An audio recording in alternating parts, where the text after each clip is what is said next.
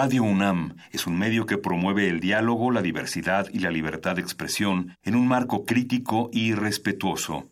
Los comentarios expresados a lo largo de su programación reflejan la opinión de quien los emite, mas no de la radiodifusora. Por siglos nos hemos hecho escuchar. Nacimos como parte de esa inmensa mayoría.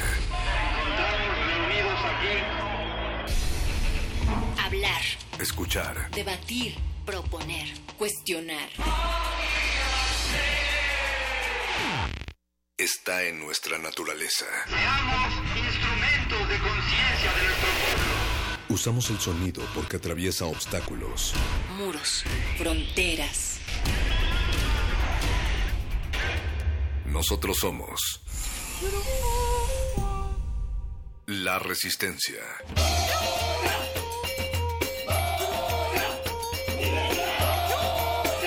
Modulada.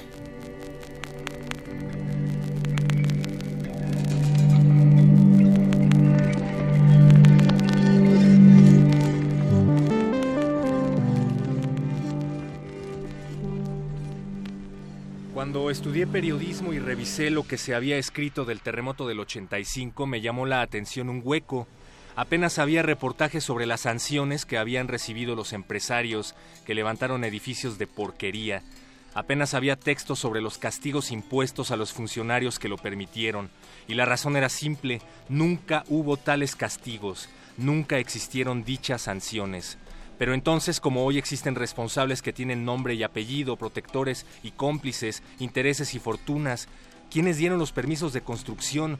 ¿Quién no hizo su trabajo? ¿Por qué se cayeron escuelas, supermercados y edificios de departamentos si por norma deben tener mucha mayor resistencia a los sismos?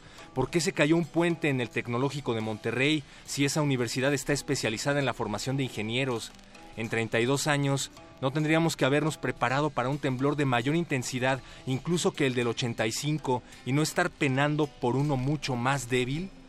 Este es nada más un fragmento de un texto que está circulando a través de la revista Proceso y que fue escrito por Juan Carlos Ortega Prado.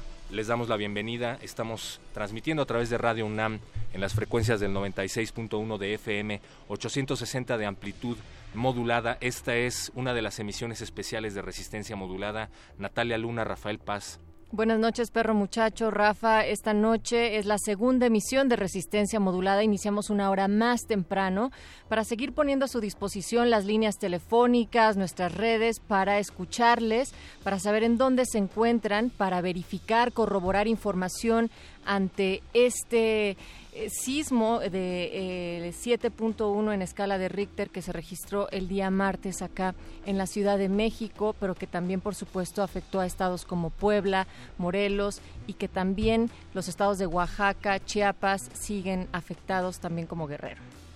Rafa Paz, tú has estado en la calle más tiempo Buenas noches, que chicos. muchos de Buenas nosotros. noches. Pues hoy ya no, porque como a muchos defeños, nuestros patrones nos hicieron ir a trabajar. Es Sí. otro asunto Y- del cual se Ese es todo que un tema, ¿eh? El, el día de ayer, a pesar de lo que se había publicado en la Gaceta Oficial de la Ciudad de México, en donde se declaraba que se reanudaban las actividades hasta el día lunes, se convocó a todas las áreas realmente, a las personas, aunque tenían en algunos casos daños los edificios, a que se reportaran a trabajar el día de hoy. Y en tu caso, Rafael, pues te citaron por allá y las labores continuaron de manera habitual. Casi todas las oficinas estaban funcionando. Creo que en realidad el problema es que al forzar a que la gente se, se movilice o a su trabajo, pues se llenan otra vez las arterias de automóviles y pues justo lo que necesitamos ahorita es que haya movilidad o libertad en, en el asfalto para que puedan ir y venir ambulancias, camiones de transporte, motociclistas, la maquinaria y pues entorpece un poco pues todo el, el esfuerzo de brigadistas y de voluntarios que están tratando de ayudar todavía. Y porque también tenemos el registro de que en calles aledañas también a esta emisora a Radio UNAM, pues están presentando nuevos derrumbes o ya están completamente en el proceso de ir retirando los escombros. Entonces también esto hace que vuelvan a cerrar más calles y que incluso se presenten otras fugas de gas. Yo quería recordar, perro muchacho, que el artículo que tú citaste en un inicio, 10 veces más débil que el de 1985, lo encuentran en proceso, que se publicó el día de ayer, 20 de septiembre del año 2017. Y bueno, pues también recordarles que todo el equipo de la Resistencia les acompaña de aquí hasta las 11 de la noche. Del otro lado del cristal se encuentra el señor Agustín Mulia en la operación de esta cabina. En la producción anda por ahí el Betoques, Paquito de Pablo, Eduardo Luis, Mónica Sorrosa y todos estaremos acompañándoles también con las corresponsalías desde distintos puntos de la ciudad de la Resistencia y nuestras líneas telefónicas para ustedes son el 55 36 43 39, el 55 36 89 89 Perdón, 53, Natalia. Ay, perdóname, el 53 36 89 89 y en el WhatsApp estamos en el número habitual, el 55 47 81. Muy importante que sepan que estas emisiones especiales que estamos llevando a cabo tanto de primer movimiento como de Prisma RU y Resistencia Pues tienen la finalidad de convertirse en un canal de comunicación eh, a través del cual ustedes tienen que interactuar. Así es que por favor, pues manténganos al tanto de lo que está ocurriendo a sus alrededores y tienen información que crean que valga la pena compartir aquí para albergues, para gente que lo necesite, para derrumbes, pues para eso están estos micrófonos. Y sí, como bien decían, ese, ese asunto de que están haciendo a la gente ir a trabajar a pesar de que eh, hay información que dice que no te pueden obligar a ir a trabajar si estás afectado por el sismo de una u otra forma, pues tiene que ver con esto que compartíamos al principio. Bien decían en una de las emisiones del principio y en redes sociales que es paradójico ver cómo caen edificios pero que al mismo tiempo casi casi al lado están levantando ya uno nuevo o están resanando como al ahí se va unos de los eh, tantos edificios afectados y pues hay que ponernos a reflexionar en ese sentido cuántos edificios han caído que fueron resanados eh, pues por encima desde 1985 y quiénes están dando esos permisos, ¿no? Ahora también hay que decir que hay construcciones nuevas que tuvieron afectaciones en este sismo del 2017, entonces no solamente aquellos que habían sido construidos antes del 85 y de que la ley también de construcción cambiara, donde también se están presentando fisuras o incluso derrumbes totales. Recordando también el tema sobre el día que el día de hoy que ya regresaron muchísimas personas a trabajar, el propio secretario de Trabajo y Previsión Social, Alfonso Navarrete Prida, había declarado que la Ley Federal de Trabajo establecía con claridad, y en estas comillas radiofónicas, las causas de fuerza mayor. En ese caso, eh, los empleados deberían de justificar las razones por las que no pudieron llegar al trabajo, lo cual no puede ser motivo para que tengan problemas eh, laborales. En unas de estas también citaba que si hay imposibilidad de su casa al centro de trabajo y por lo tanto no se pueden presentar a trabajar por una imposibilidad mayor en el lugar de la vivienda, es decir, que se considere pues una falla grave en donde ustedes se encuentran en sus hogares, pues no puede considerarse como una falta injustificada. Y si por alguna razón un patrón no queda satisfecho con la información de esta condición, que causa que es causa de fuerza mayor, pues toda la Secretaría de Trabajo estaría en disposición de apoyar al trabajador y sus familias, así lo declaró el secretario de Trabajo y Previsión Social, Alfonso Navarrete Prida. Y es que además es imposible circular con la normalidad que se debería, eh, como lo decía Rafa Paz, pues es que básicamente lo que estás haciendo es interrumpir las arterias de comunicación para que pasen brigadistas, para que pasen voluntarios, para que pase eh, gente que va a ayudar a, a, personas que todavía están damnificados y que lo estarán durante muchos meses, no es algo que se vaya a resolver de un día para, para otro. Entonces, pues es algo en lo que, en lo que tenemos que hacer énfasis énfasis y sobre todo en la paciencia de los automovilistas. Yo cada vez que vengo para acá me doy cuenta de que hay gente que está queriendo avanzar como si fueran, eh, pues no sé, lunes a las 11 de la mañana que no hay tanto tráfico, pero pues tienen que entender que hay muchas calles cerradas y si esas calles cerradas es porque están rescatando a personas del otro lado. Entonces, ponerte a tocar tu claxon si nos estás escuchando desde el radio de tu coche, pues no tiene ningún sentido porque ni vas a avanzar más rápido y vas a estar entorpeciendo las tareas de las personas que requieren silencio para encontrar gente que sigue de los escombros. Entonces, prudencia, eh, paciencia, diría Duarte, ¿no? pero en serio. Y, recalcando que sabemos, entendemos que la situación del que ustedes quieran llegar a su punto de destino también es importante, que tienen familia esperándoles, que también en sus trayectos llevan a amigos y familiares y que entonces esto se convierte en una situación también de suma importancia. Sin embargo, hay que mantener, como lo decías, eh, perro muchacho, la calma y pensar en que esto del, del efecto de lo postraumático que estamos viviendo realmente todas las personas que tuvimos que estar acá en la Ciudad de México y en otros puntos afectados, pues también es parte de los estragos, de lo que estamos teniendo en estos instantes, de la desesperación, del cansancio, de muchísimas características que tal vez no tenemos tan eh, familiarizadas, por así decirlo, que no guardan relación de manera inmediata. Sin embargo, hay muchos espacios en donde se está ofreciendo este apoyo. Más adelante también haremos contacto vía telefónica con gente que está trabajando la parte psicológica en toda la población, no solamente las personas que se han visto afectadas de manera directa en sus viviendas, en sus lugares de trabajo, sino también si ustedes simplemente por el hecho de estar en uno de los puntos cercanos a, en algún trayecto vio un edificio afectado, pues esto causa un gran impacto y por supuesto que hay que atenderlo. La UNAM está también ofreciendo el Centro de Atención Telefónica para Crisis y Asistencia Psicológica a Personas Afectadas por el Terremoto a través de la línea telefónica el 41 61 60 41. esta información, así también como los datos generales de protección civil, para que reporten ustedes también a los bomberos. Eh, lo que está surgiendo ahorita, perro paz, tan comúnmente que son nuevas fugas de gas, pues que sigan reportándolas a los teléfonos pertinentes. Y aquí en Resistencia Modulada, en Radio UNAM, contamos con ellos. Si ustedes nos llaman al 55 36 4339 o al 53 36 89 89, se los vamos a proporcionar. Y no fumen, yo sé que hay muchísimos nervios, hay muchísima ansiedad, pero he visto a muchos eh, voluntarios y brigadistas que van circulando a través de las calles con un cigarro encendido en la mano. Lo entiendo por completo, estar viendo esas cosas todo el día definitivamente hace que se te antojen eh, cigarros, pero por favor no lo hagan, porque no sabes en qué momento vas a pasar por una calle en donde haya alguna fuga de gas. O al menos eh, asegurarse, ¿no? Que alrededor no haya una fuga de gas, porque tampoco es posible decirle a la población, oiga, no, fumen, para nada. Estamos en medio de un siniestro y después de una catástrofe. Eso, pues Hay, hay que asegurar bien qué onda, qué es lo que pasa por ahí. Nuestras líneas están dispuestas para ustedes. En Twitter nos están llegando muchos de sus mensajes. Bien.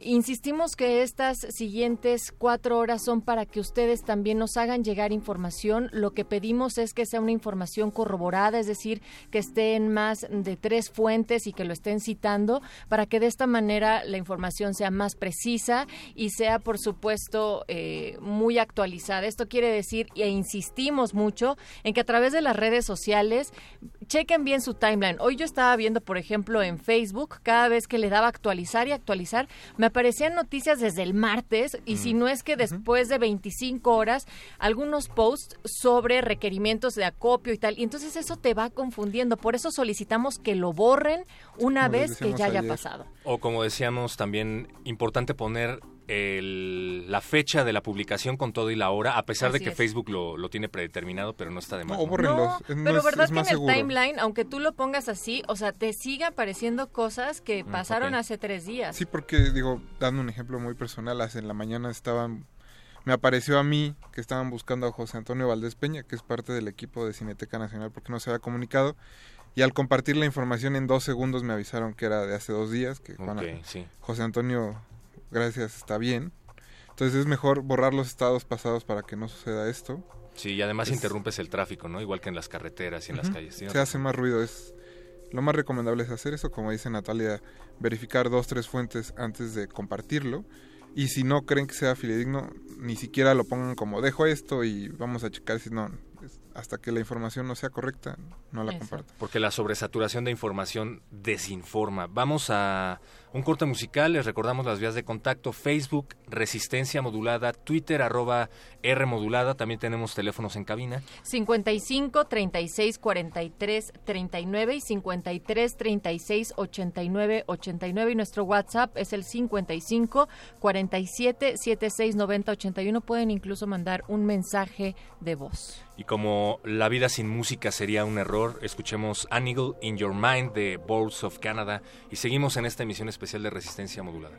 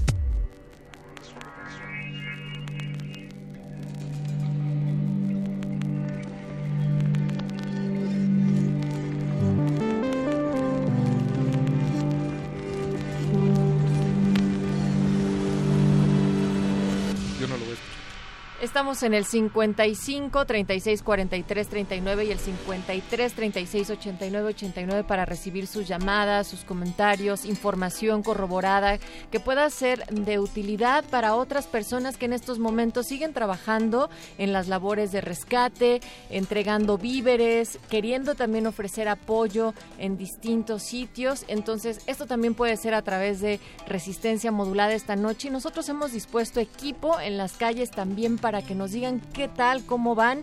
Y ahora hacemos un enlace telefónico con el Charro. ¿Nos escuchas? Buenas noches, Charro. Sí, aquí estamos a unos metros del Parque España, resistiendo el aguacero que se acaba de soltar, replegándonos. Sí, acá en la colonia del Valle también está cayendo un aguacero bastante fuerte. Eh, y, ¿Y qué están haciendo por allá, mi querido Charro? Pues estamos haciendo un recorrido de pues cómo van los centros de acopio de la zona que va de aquí de la Condesa, un poco hacia la Narvarte, un poco hacia Metro Sevilla, ya que hemos recibido reportes con algunas inquietudes de algunos miembros de la audiencia, entre ellos eh, los rumores que están circulando de que ya habían entrado los trascabos, que como bien sabe la audiencia, esto pasa cuando ya se deja de buscar víctimas con vida y se procede a buscar eh, cadáveres nada más. Estuvimos entrevistando a varias personas que están tanto de voluntarios, como gente de, las Fuerzas Armadas y nos confirmaron que, esto todavía no sucedía, que todavía quedan 72 horas lo que esperaban a partir de que empezaba el siniestro, lo cual se cumple aproximadamente en unas, en, dentro de unas 20 horas. Pero este, seguían llegando los reportes y fuimos a ver ciertas locaciones. Pudimos comprobar de viva voz que al menos en una de esas locaciones que nos dijeron efectivamente ya habían entrado los trascabos. De, desconocemos si hubo confirmación previa de que ya no había este, alguien con vida o que ya no había cuerpos, pero sí pudimos comprobar que al menos en el punto de Puebla y Salamanca sí entraron ya los trascabos. Sin embargo, la versión oficial es que quedan aproximadamente 20 horas más para eh, la búsqueda de personas con vida. O sea, se supone que hay un tiempo específico que se le otorga a las personas y a los miembros de las brigadas y rescatistas para encontrar a gente debajo de los escombros. Si no se encuentra a nadie en ese plazo de tiempo, que son 72 horas, entonces ya tienen posibilidad de entrar los trascabos, esté como esté y esté quien esté allá abajo. Exacto, ese, ese es el periodo que, que, se estipula, 72 horas a partir de la hora del siniestro. Y bueno, ah, quedan todavía unas 20 horas aproximadamente. Estaríamos hablando que sería como mañana al mediodía. Lo, eh, bueno, pegándonos a la versión oficial, que fue la, la que mayor concurrencia tuvimos, eh, quedan varias horas y entonces todos aquellos que estén pensando acudir a algún centro de, de acopio, algún lugar para apoyar en las excavaciones, no se esperen a mañana, el día es hoy, porque quedan pocas horas, son las últimas horas para este esfuerzo. Y nos comentaban que lo que es el turno de la noche es donde menos afluencia de gente hay, obviamente por el clima, por el horario, pero este que sí ha llegado ha llegado a verse que de día hay hasta más de 50 brigadas armadas de 20 personas por la sociedad civil y en la noche cuentan con una brigada de 20 personas alrededor de las 12 de la noche, una de la mañana. Entonces a todos aquellos que puedan darse la vuelta a alguna zona de desastre que les quede cerca, es hoy, la noche de hoy, donde pueden todavía apoyar con la esperanza oficial de encontrar a personas con vida. Y como nos estás diciendo, Charro, sería a partir más o menos de la medianoche en donde necesitarían ese relevo. Así es, es donde, donde hace más falta a la sociedad civil para que vengan a apoyar o vayan a apoyar al, punto de desastre que les quede más cercano. lo que es importante recalcar es muchos llegan pero no pueden participar principalmente porque vienen en tenis es indispensable que consigan botas de casquillo, ya que obviamente como están moviendo material pesado, si algo les cae en el pie, pueden este, pues salir lastimados. Entonces, de entrada, si están en tenis, no los dejan participar en lo que son las excavaciones o en, las zonas muy cerca de, donde están moviendo el material pesado. De ahí en fuera, obviamente, si pueden conseguir casco, lentes, eh, material de excavación como son los picos, las palas, tendrán preferencia pero con que, traigan las, con que traigan las botas ya están casi que del otro lado porque es, el, es lo que no tienen. Ok, pero sí seguimos haciendo la insistencia de que vayan preparados con todo el equipo necesario por mayor seguridad. Charro, platicando ahí con la gente y en los distintos puntos donde nos comentas que has estado, eh, ¿cuál es el sentimiento efectivamente con que ya estén, al menos en este punto confirmado, que estén entrando los trascabos?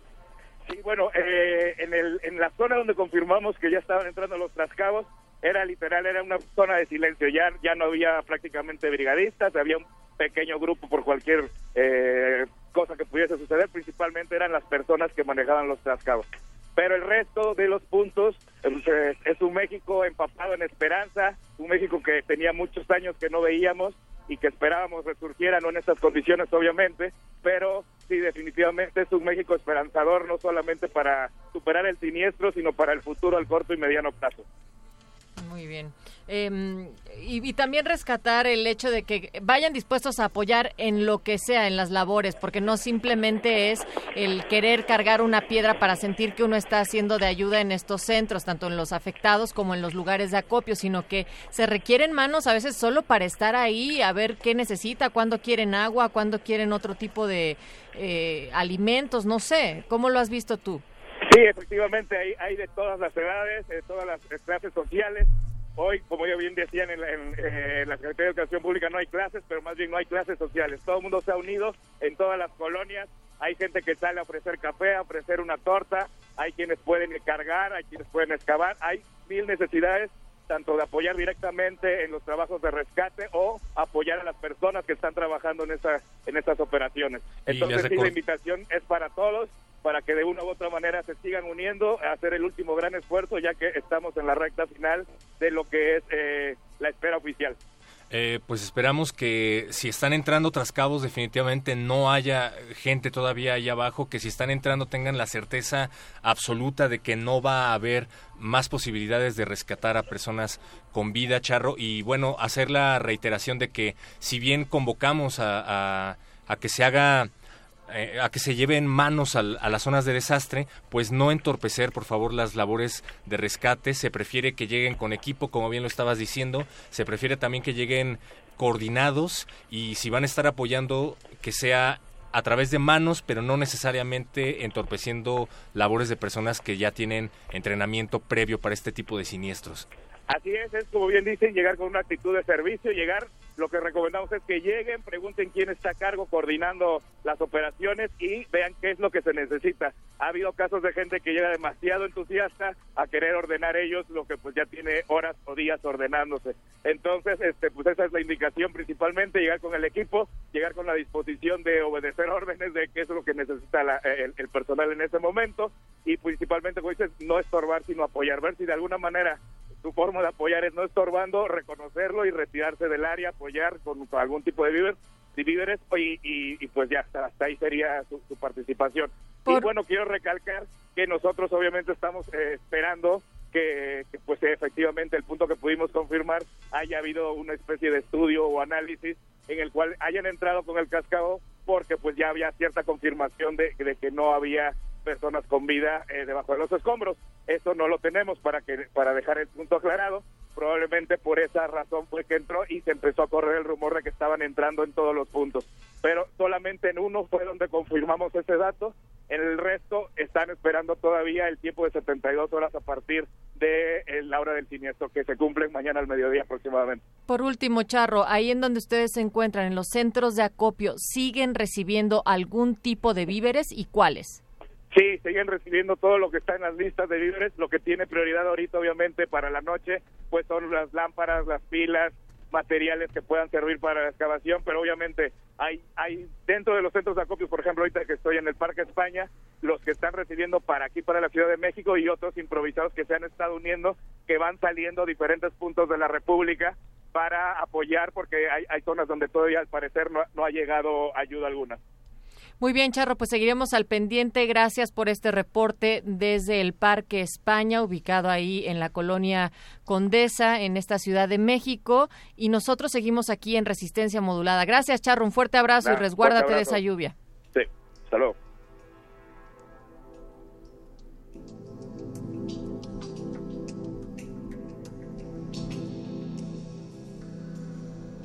Resistencia modulada.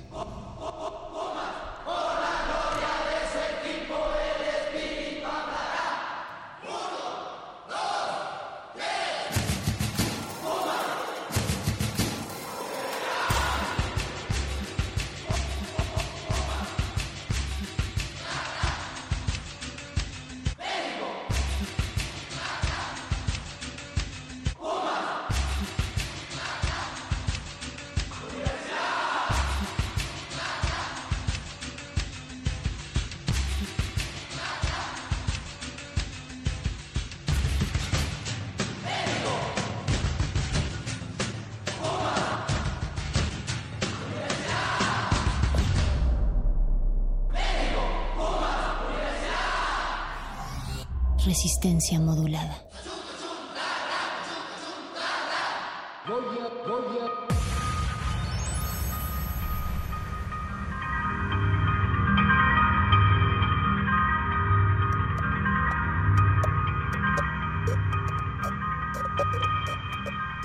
Les recordamos que recibimos sus mensajes a través de nuestras redes sociales, pero que estas son emisiones especiales que están llevando a cabo Primer Movimiento, Prisma RU y Resistencia Modulada eh, con equipos pequeños de personas. El resto de los colaboradores, tanto de Resistencia Modulada como de Radio UNAM, se encuentran desperdigados a lo largo y ancho de la Ciudad de México y otros lares. Uno de ellos es Marco Lupo. Nos dice, por favor, si es posible, compartan. Me informan amigos que están en el multifamiliar de Tlalpan que necesitan cascos, cubrebocas, impermeables, lámparas y morfina.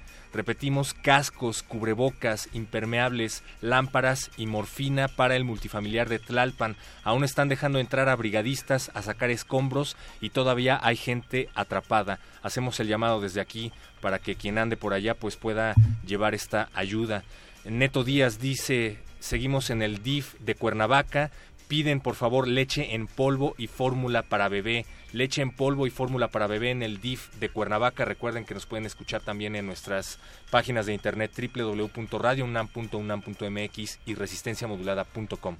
Agelo, Darkside Agelo, nos dice, eh, nos pregunta si, si sabemos si necesitan más manos en el Estadio Olímpico. Bueno, pues vamos a, a ver por ahí si hay información de gente que esté ahorita en el estadio de CEU y que puedan todavía caerle o no. vayan porque ahí los coordinan. Si no hay necesidad inmediata, los pueden coordinar para ir mañana temprano. Esta pregunta nos la acaba de hacer hace ocho minutos.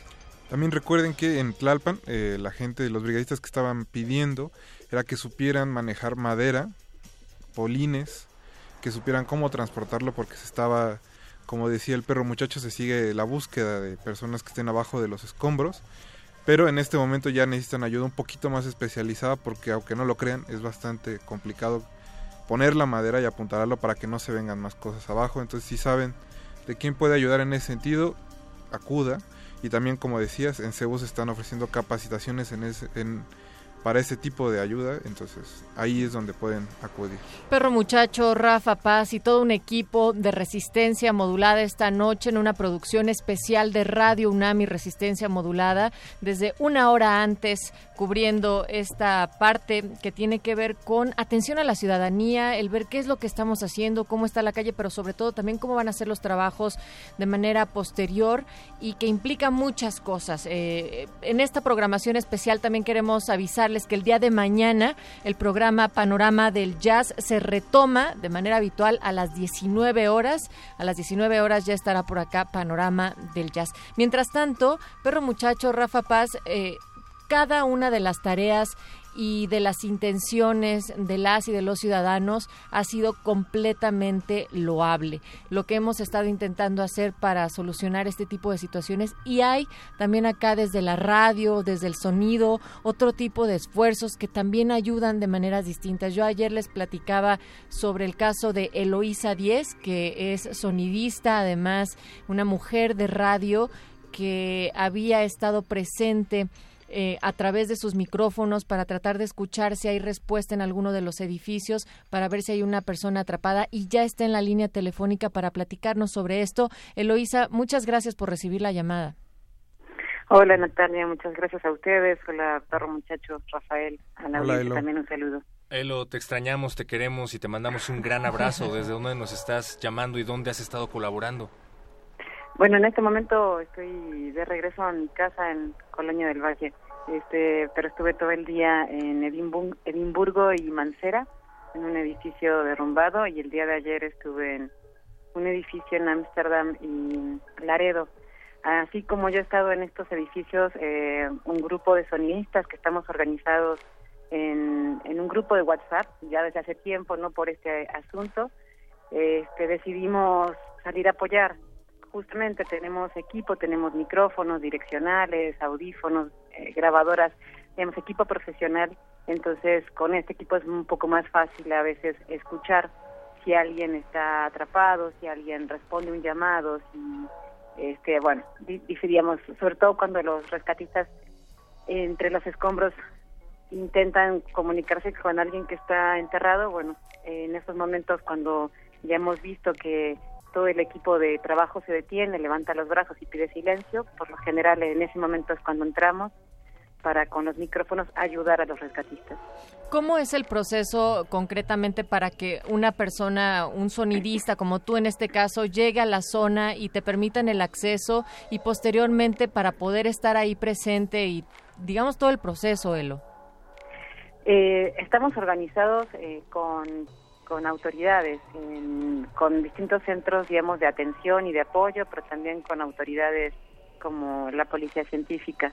Eh, a través de este grupo de WhatsApp nos avisan de que se requiere nuestra presencia. No estamos yendo solamente, digamos, donde hay un edificio derrumbado, sino donde precisamente los topos o las autoridades están solicitando apoyo técnico de sonidistas y ahí entonces nos organizamos y vemos de cubrir. En este momento, por ejemplo, hay compañeros en Chimalpopoca, en los familiares de Tlalpan,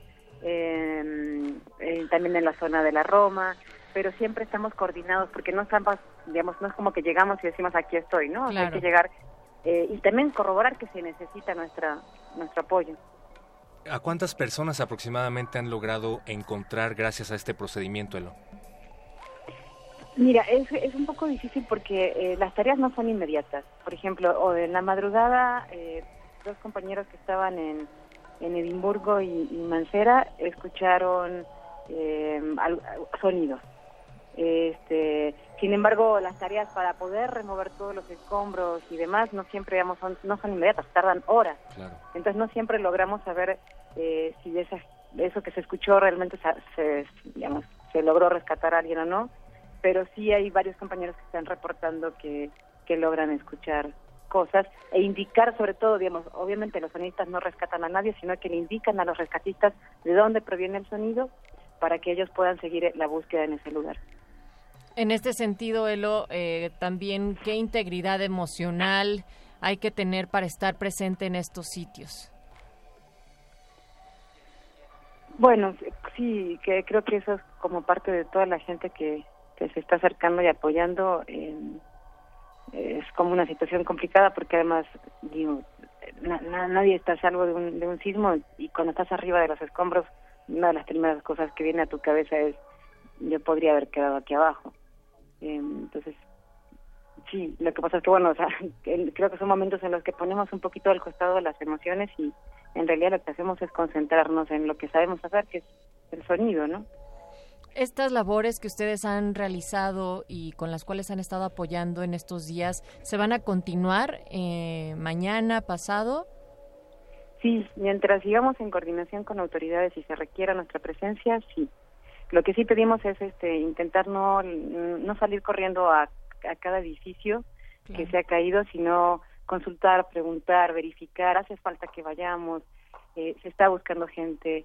Em, eh, por ejemplo, una de las cosas que, que ha funcionado mucho es trabajar junto a los perros, porque entonces ahí hay como una doble confirmación, los perros están eh, olfateando y, y identificando eh, personas, este, tanto vivas como muertas, y sonidistas pueden eh, con los micrófonos al mismo tiempo verificar si en eh, donde hacia donde indica el perro se está escuchando sonidos o no. Ya nos Entonces hemos hemos trabajado en conjunto con, con los rescatistas con perros, sí. Ya nos has dicho que están en coordinación con las autoridades y a ustedes les dan también un tipo de preparación para ingresar en la zona o las medidas de precaución básicas. No, las medidas de precaución básicas. Tenemos que entrar con cascos, con botas, chalecos, este, en general guantes no, porque no podemos maniobrar el equipo con guantes, pero salvo eso entramos igual que, todo el resto de, la gente que está trabajando ahí. no, nos dan, no, nos dan otra preparación, no nos dan mucha más preparación, no, hay mucho más tiempo tampoco. Sí, la preparación la tienen ustedes desde antes como sonidistas en ese sentido. Pues aunque ustedes crean que no han rescatado a nadie, como, como decías hace rato, eh, pues la verdad es que sí, yo creo que es muy loable esta tarea que ustedes están llevando a cabo. Eh, gracias por tomarnos esta llamada, Eloisa. No, a ustedes este, esta cobertura. Y al contrario, también nos gustaría saber si hay algo más que te gustaría compartir con el auditorio, porque a veces tal vez desde nuestras redes sociales no llegan los suficientes llamados a la calma, a que dejen de emitir falsas alarmas. No sé si tienes algo más que decir en este sentido, Elo. No, solamente lo, que sí es importante es checar que a donde vamos a ir se necesite de nuestro apoyo y se necesite lo que estamos llevando, porque sí es verdad que en muchos lugares hay exceso de gente y eso termina a veces mm, como más caótico que, que ayudando. Entonces, confirmar muy bien y si nos dicen aquí aquí ya está, ok, vamos a otro lugar. Eh, entonces, en ese sentido sí tratar de seguir lo que las personas que están coordinando nos dicen. Eh, nosotros, por ejemplo, nunca entramos hasta que nos dicen ya pueden entrar, ¿no? O sea, hay que seguir a quien está coordinando. Muchísimas eh, En cada lugar es, una institución diferente, ¿no? Eso claro. Situación diferente, eh, necesidades distintas, pero siempre un equipo dispuesto para ir a apoyar, para ir a ayudar. Tal es el caso de tanto Eloísa Díez como sus compañeras y compañeros que han estado al servicio como sonidistas en estos momentos. Elo, te enviamos un fuerte abrazo, te agradecemos y si nos permites, en algún momento futuro, pues seguimos en comunicación para ver cómo han seguido estas actividades y estas labores que ustedes están realizando. Sí, claro que sí. Gracias a ustedes. Un abrazo para todos. Un abrazo. Elo. Y pues eso, desde aquí volvemos a reiterar este llamado a la paciencia, a la prudencia y al civismo, por favor, las personas que vayan circulando en automóviles, las personas que vayan eh, circulando a través de la calle en cualquier otro medio de transporte, pues por favor tengan en cuenta que todavía se están llevando a cabo este tipo de labores de rescate y el hecho de que te encuentres con muchas calles acordonadas, con muchas calles cerradas, pues implica que, necesitamos también de tu contribución, pero guardando silencio y guardando la, prudencia, ¿no? Sí, recuerden que es importante para que, como decía Elo, no solo los cinistas, sino los perros también puedan detectar personas. El, el martes que fue el temblor no les quiero describir la emoción que se siente estar en un lugar donde gracias a que hay silencio se escucha que hay gente gritando abajo de los escombros y que se logra que salgan. Entonces es importante que conserven la calma, como dice Elo, si llegan y les dicen que ahí no necesitan su ayuda, movilícense hacia otro punto, no peleen, no se enojen, toda ayuda es bien recibida, pero hay ciertos momentos donde tenemos que conservar la cabeza fría porque se necesita que así sea. Y seguimos recibiendo sus llamadas eh, y cualquier información que crean pertinente, que sea confirmada, por favor, y si no, por acá intentaremos también confirmarla de alguna manera al 55 36 43 39 y 53 36 89 89. Vamos a escuchar Tone Twilight Zone de Cornelius y volvemos aquí a Resistencia Modulada.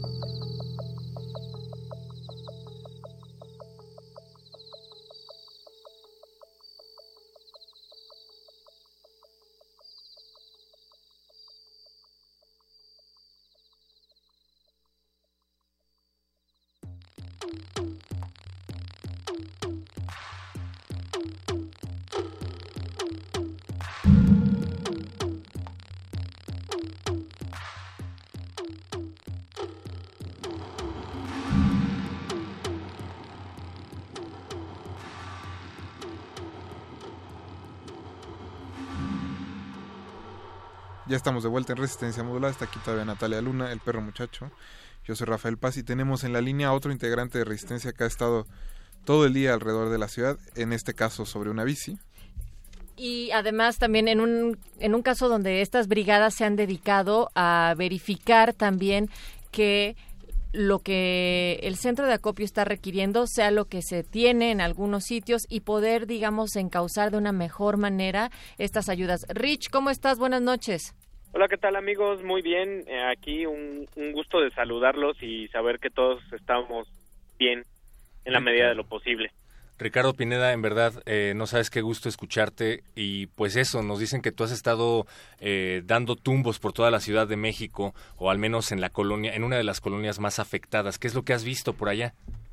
Sí, mira, el, uno de los pinos e iniciativas que tuvo José Wolfer, director de la Casa del Lago de nuestra universidad, desde la sede de Casa del Libro Universitario que dirige Fernando Chamizo, quien también fuera director de Radio UNAM. Hola, Fernando. Eh, hola, hola a todos ellos. Eh, eh, hicieron una comisión porque ahorita uno de los principales problemas es que hay demasiado demasiada ayuda y no sabemos si esa ayuda es realmente estratégica y, y la comisión en bicicleta pues consistía básicamente en visitar albergues y refugios de distintos puntos de la de la ciudad y verificar realmente si, si la ayuda estaba llegando, qué necesitaban realmente, si podíamos mandar nosotros esa, esa ayuda y sobre todo generar una, una red de contactos para estar monitoreando en tiempo real y hacer más eficiente esta ayuda y el tiempo. Rich, una de las cosas que efectivamente han estado eh, pues fallando en ocasiones es que no se sabe exactamente lo que ya no se tiene y la comunicación se vuelve muy complicada a través de las redes sociales. ¿Qué fue entonces lo que encontraron y cómo agilizaron este proceso de comunicación? Hay que ser sinceros con este punto. Encontramos una, digamos, incomunicación ante la ayuda y los contingentes que van llegando o los ciudadanos de a pie que tienen la iniciativa de contribuir eh, generan de repente una, una, una más, un teléfono descompuesto, por así decirlo, y se convierte más complicada la labor de, de coordinación. Hay, hay mucho caos, hay edificios que están a punto de, de colapsarse y hay mucha gente alrededor que, estorbar no es la palabra, las intenciones son buenas en todo momento, pero digamos que tiene que ser más, más focalizada. Eficiencia ante todo, Ricardo. ¿Mande? Eficiencia ante todo. Esa es, esa es la palabra, querido Rafa Paz. Sobre todo, eh, perecederos es, es lo que ya hay en abundancia. El agua comienza a ser, digamos, un, una complicación para tener acceso. Hay, hay ríos y ríos de, de botellas formadas y, luego eso resta espacio a que una motocicleta o, un auto pueda entrar. Se necesitan muchas herramientas, como ya se ha dicho, se necesita ropa en los albergues y también medicina, pero hay que hablar antes y cerciorarse qué tipo de medicina, porque nosotros vamos a la farmacia y compramos paracetamol o aspirinas cuando en realidad se necesita una, una medicina, pues insulina, adrenalina, determinados, digamos, antihistamínicos para las alergias. Hay que saber bien qué se requiere. A las personas que tengan bicicleta y que tengan el ímpetu de lanzarse a formar parte de estas brigadas en las que tú has estado contribuyendo, Ricardo, ¿a ¿qué le ¿a dónde les recomendarías que vayan para no caer en la descoordinación? ¿Hay algún punto en común en donde se les den instrucciones, en donde se les den medicamentos y rutas para seguir? En este, eh, digamos, centro en el que yo estaba, que está ubicado entre Orizaba y, Puebla, eh, de ahí se iban dirigiendo a, diferentes albergues y, centros de acopio Eh, a nosotros nos tocó ir a, a Tlatelolco, a la Condesa, en la Narvarte, estuvimos de, de cabo a rabo, incluso hubo comisiones hacia, hacia Polanco. Yo recomendaría sobre todo que, vayan por ese circuito de, de, la Roma y, y de la Condesa. Allá hay un montón de lugares que la, la misma complicación de que, de que ya tienen mucha gente ayudando contribuye a que vaya a que vaya saliendo otras comisiones. Pues, Parque España es uno de los puntos clave en donde se está concentrando toda la gente y dicen, ah, tú eres médico, tú puedes irte a este edificio en San Luis Potosí donde están rescatando gente y se necesita, y, y así sucesivamente. Eso, ese es un punto en el que coincides tú con Eloísa Díez, con quien acabamos de platicar. Eh, a pesar del ímpetu y de las ganas de ayudar, no se trata de llegar eh, a donde se cree que hay un desastre o a donde te enteraste por redes sociales que lo hay, sino intentar llegar a un punto de concentración en donde se te pueda canalizar, en donde haga más falta, ¿no? Exacto, y pues, sobre todo pensar mucho en, en, en nuestras capacidades y conocimientos que se le pueden sacar el mejor, el mejor provecho. Hay compañeros que son muy buenos en la computadora, son ágiles con los programas, entonces se necesita ir recabando y ordenando esa información en, en un documento. Incluso hay gente que puede estar monitoreando redes sociales o, o alguien que, que es muy fortachón, él, él sí puede ayudar en, en, en los escombros para hacerlo más, más ágil, ¿no? Eh, más, más eficiente todo. Luego, si yo estoy todo flacucho, quiero llegar a, a cargar unos, unos tabicotes de este vuelo y, y seguro puedo entorpecer la labor en cuestión de minutos. Mi Rich, ¿y cómo sintieron también la actitud de los automovilistas cuando ustedes se estaban trasladando en, pues eran varias bicicletas, ¿no? Sí, hay de, hay de todo. o, igual que el día a día hay gente que te da el paso, hay gente que está comprendiendo la, la situación, sobre todo porque en algunos puntos todavía no funcionan correctamente los semáforos y o no no hay personas ahí dando el paso, haciendo mm, digamos más fluido el, el, el, el tránsito, pero la actitud en general es es, es de de cooperativismo. Hay gente muy desesperada por estar en el tráfico varias horas, pero ese cotidiano al que tú te encuentras como ciclista de- lleno de claxon o de mentadas de madre, ahorita, ahorita ha cesado un poco, la verdad. Venga. ¿Y van a continuar con esta labor que hicieron el día de hoy, mañana o por lo pronto ahí queda? Mañana todavía se parece se va a hacer un- una, una de estas a- actividades. Hoy la, hoy la verdad había mucho mucho por hacer, mucha labor y creo que mañana va a ser un día clave en, en, digamos disparar y ejecutar esa información que, que se recabó. La labor yo creo va va a seguir un rato, pero va a ir minimizando en cuanto a esfuerzo físico se refiere. ¿Algo más que te gustaría compartirle a la resistencia? Pues nada más que piensen mucho en, en- en cómo se quiere ayudar y que no se sientan culpables de estar en casa, ¿no? A veces quedarse en casa o, o tener un, un momento de, de- silencio puede ayudar mucho dependiendo desde dónde, desde dónde estemos. O sea, pienso en un lugar como la Condesa que, que todos por ahí dijeron que es como una especie de festín de, de cooperativismo y, y buena onda y pensar hacia dónde se puede dirigir. Había muchos compañeros que estaban comprando cosas desde estas wishlists de, de, de Home Depot o de Amazon y esa ayuda también es valiosísima. La, la, la ayuda puede ser desde diferentes puntos y, y no necesariamente implica salir a la calle. Eso es lo que quiero decir y también mandar un abrazo a todos los que se encuentran en una situación delicada y vulnerable en, to- en todo momento. Eh, la ayuda no va a parar hasta que todos estemos tranquilos.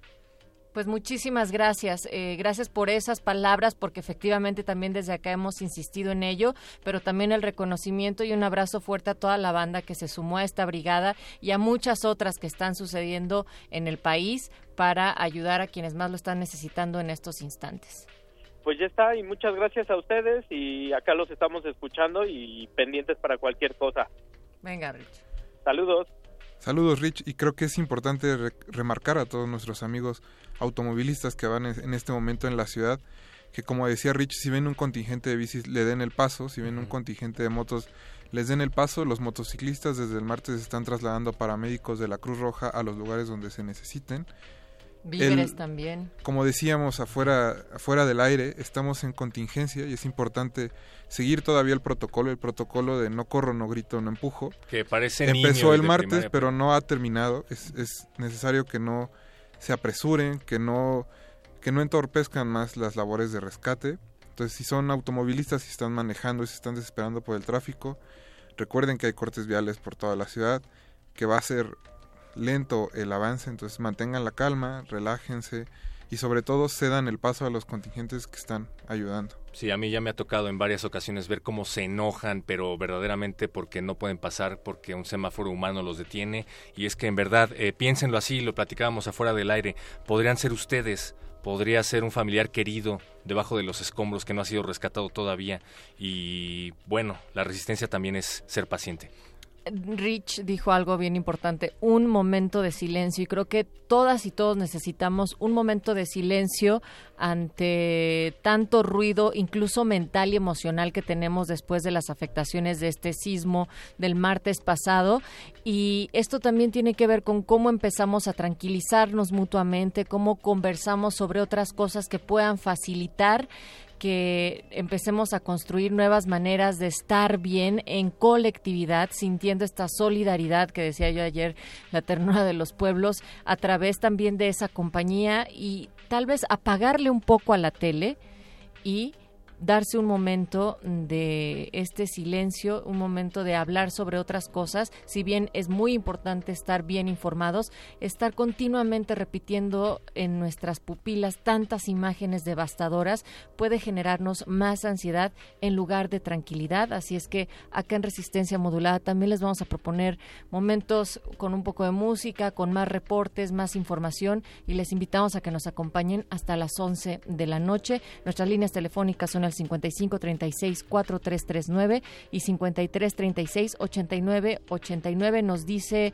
en Twitter Mayra Elizondo, lo atinado de resistencia modulada desde un bote en periférico o acompañándome a pensar qué aprendí hace 32 años para resistir mejor. Gracias.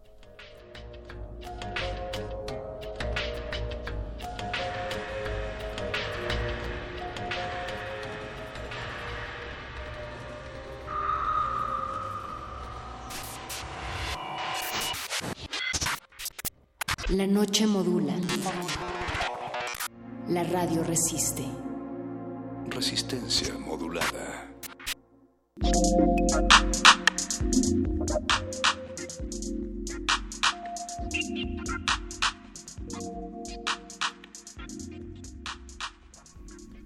Y seguimos con los reportes desde el lugar de los hechos. En esta ocasión tenemos en la línea a Nicole Victoria, que está en la cabecera municipal de Morelos. Nicole, ¿cómo estás?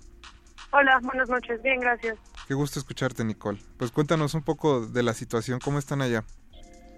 Pues mira, antes que nada lo que podría pedir es que la información que manden en redes sociales esté confirmada antes con un contacto porque es de lo que nos hemos tratado de ocupar, o sea, los recursos están llegando por un fuerte en todo el país, lo agradecemos muchísimo, pero ahorita lo que le estamos dando más importancia es a llevarlos a donde sí se necesitan.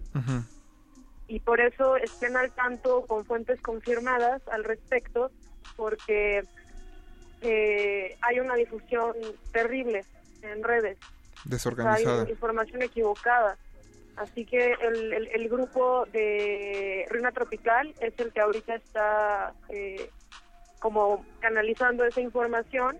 Estamos haciéndolo para que llegue bien. Nicole, también nos comentan que los accesos hacia Jojutla y los diferentes pueblos que se vieron afectados están saturados. Es verdad, para Jojutla están saturados. Eh, para Hueyapan, por suerte, hoy en la mañana no había nada de ayuda, pero ahorita ya está atascado, así que ya a Hueyapan, bueno, a Tetela del Volcán, este, ya no ya no es necesario ir. Eh, todavía quedan más pueblos a los que tenemos que llegar. Eh, y sí, pero por lo general ya las vías de acceso ya están saturadas. hay que tener cuidado porque nos acaban de informar que están asaltando a las personas que llevan letreros eh, así muy visibles de que van con víveres y los están asaltando en, la- en los caminos. Es muy triste y lamentable, pero pues así pasa. Híjole, Nicole, buenas noches, te saluda Natalia Luna. Buenas Em, noches, Natalia. Y entonces, ¿de qué manera la gente que ahorita está en la Ciudad de México y que todavía no ha ubicado un lugar, un centro de acopio que estará destinado hacia el estado de Morelos, ustedes qué están proponiendo como estos sitios o puntos de reunión o bien a través de las redes?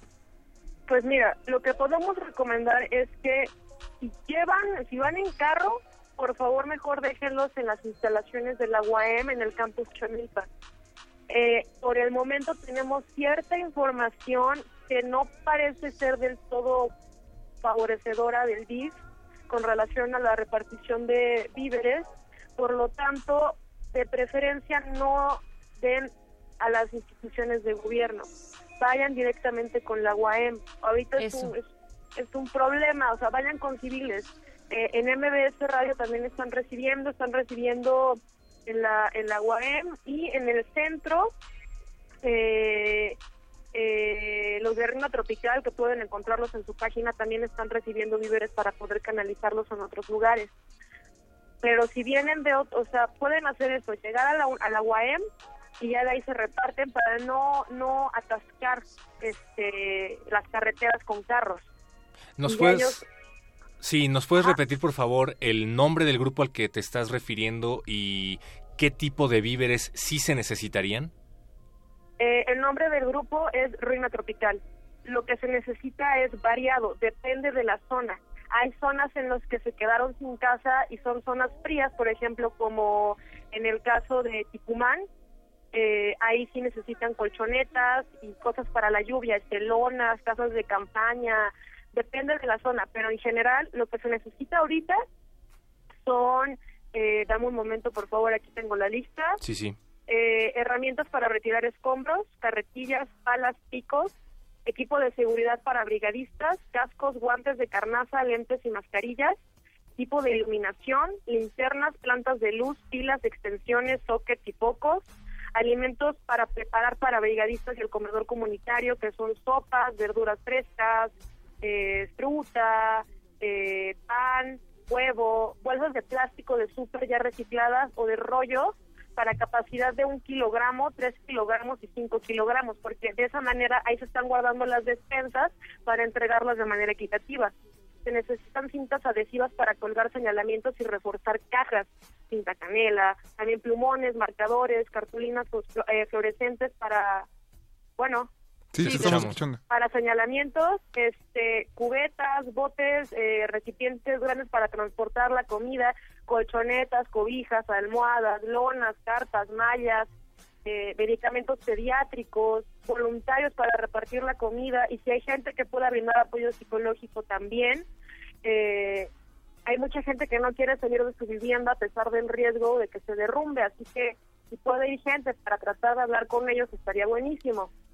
Eh, también eh, voluntarios con vehículo para transportar comida para los de ruina tropical, o sea, lo, que se junta en ruina, ya que salga, y también apoyo de brigadistas para mover escombros, porque muchas zonas ya están estabilizados, lo único que falta es mover los escombros. También se piden arquitectos, si gustan sumarse arquitectos, por favor, contacten en la página de Ruina Tropical o al correo de Ruina Tropical, eh, que pues sí, arquitectos, eh, voluntarios, vehículos, gente que pueda brindar asesoría jurídica.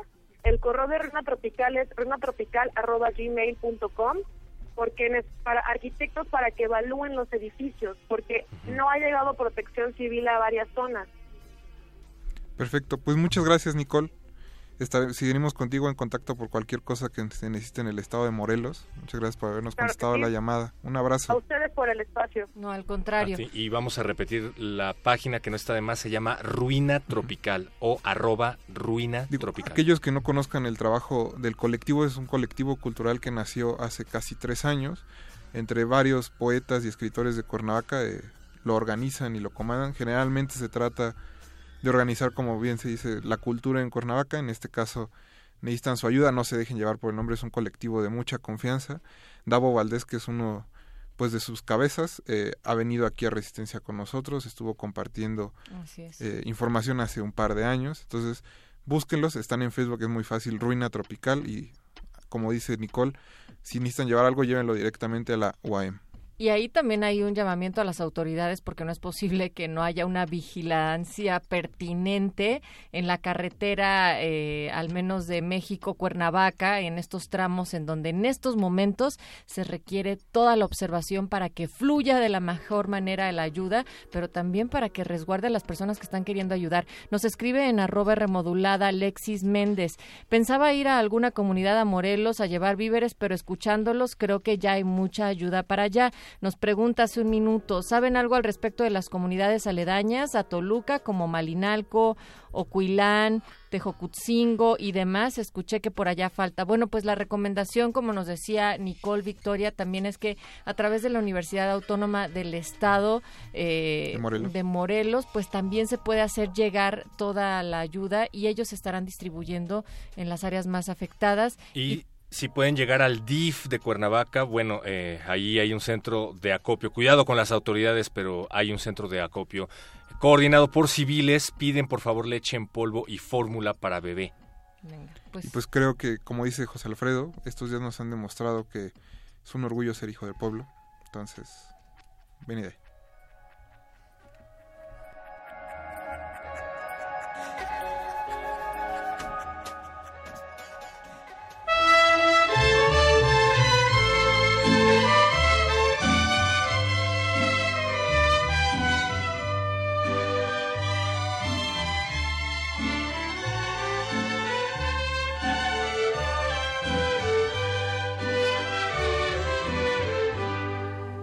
Es mi orgullo haber nacido en el barrio más humilde, alejado del bullicio de la falsa sociedad.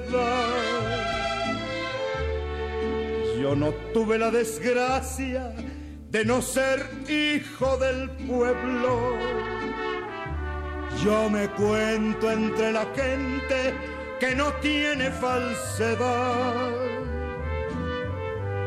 Mi destino es muy parejo, yo lo quiero como venga, soportando una tristeza o detrás de una ilusión. Voy camino de la vida, muy feliz con mi pobreza como no tengo dinero, tengo mucho corazón.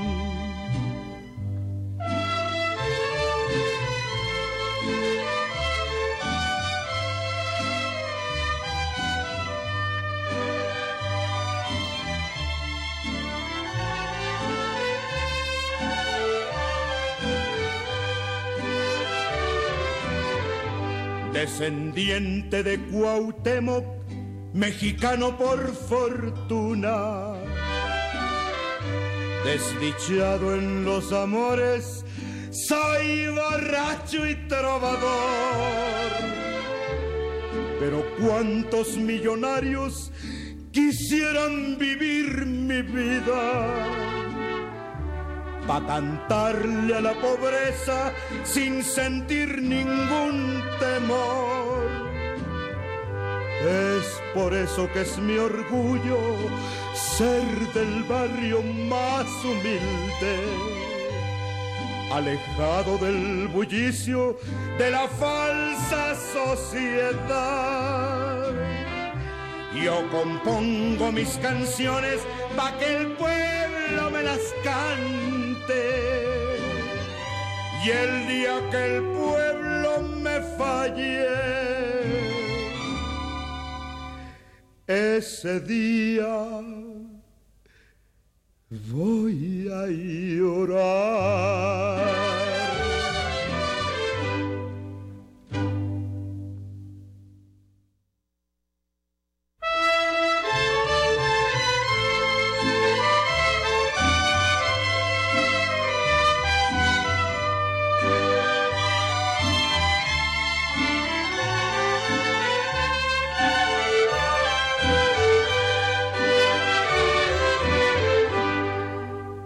Orgullo haber nacido en el barrio más humilde, alejado del bullicio de la falsa sociedad. Yo no tuve la desgracia de no ser hijo del pueblo. Yo me cuento entre la gente que no tiene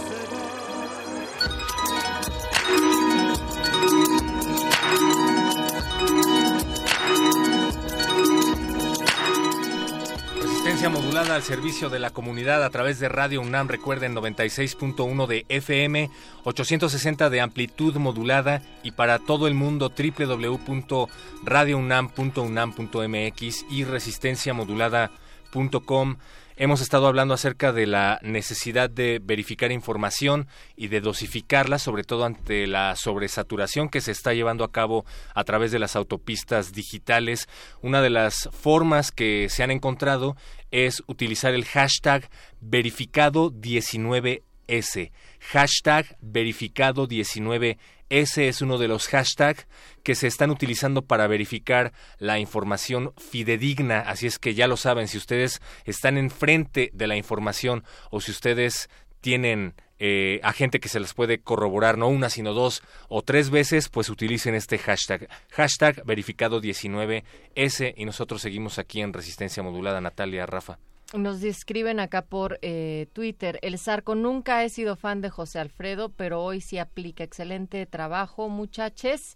Eh, y nos dice también resistencia modulada. No hay agua en delegación Cuauhtémoc, Colonia Asturias y el Saque MX no contesta su línea. Bueno, es también la institución en donde les hemos eh, pues dado los números telefónicos para que reporten este tipo de situaciones.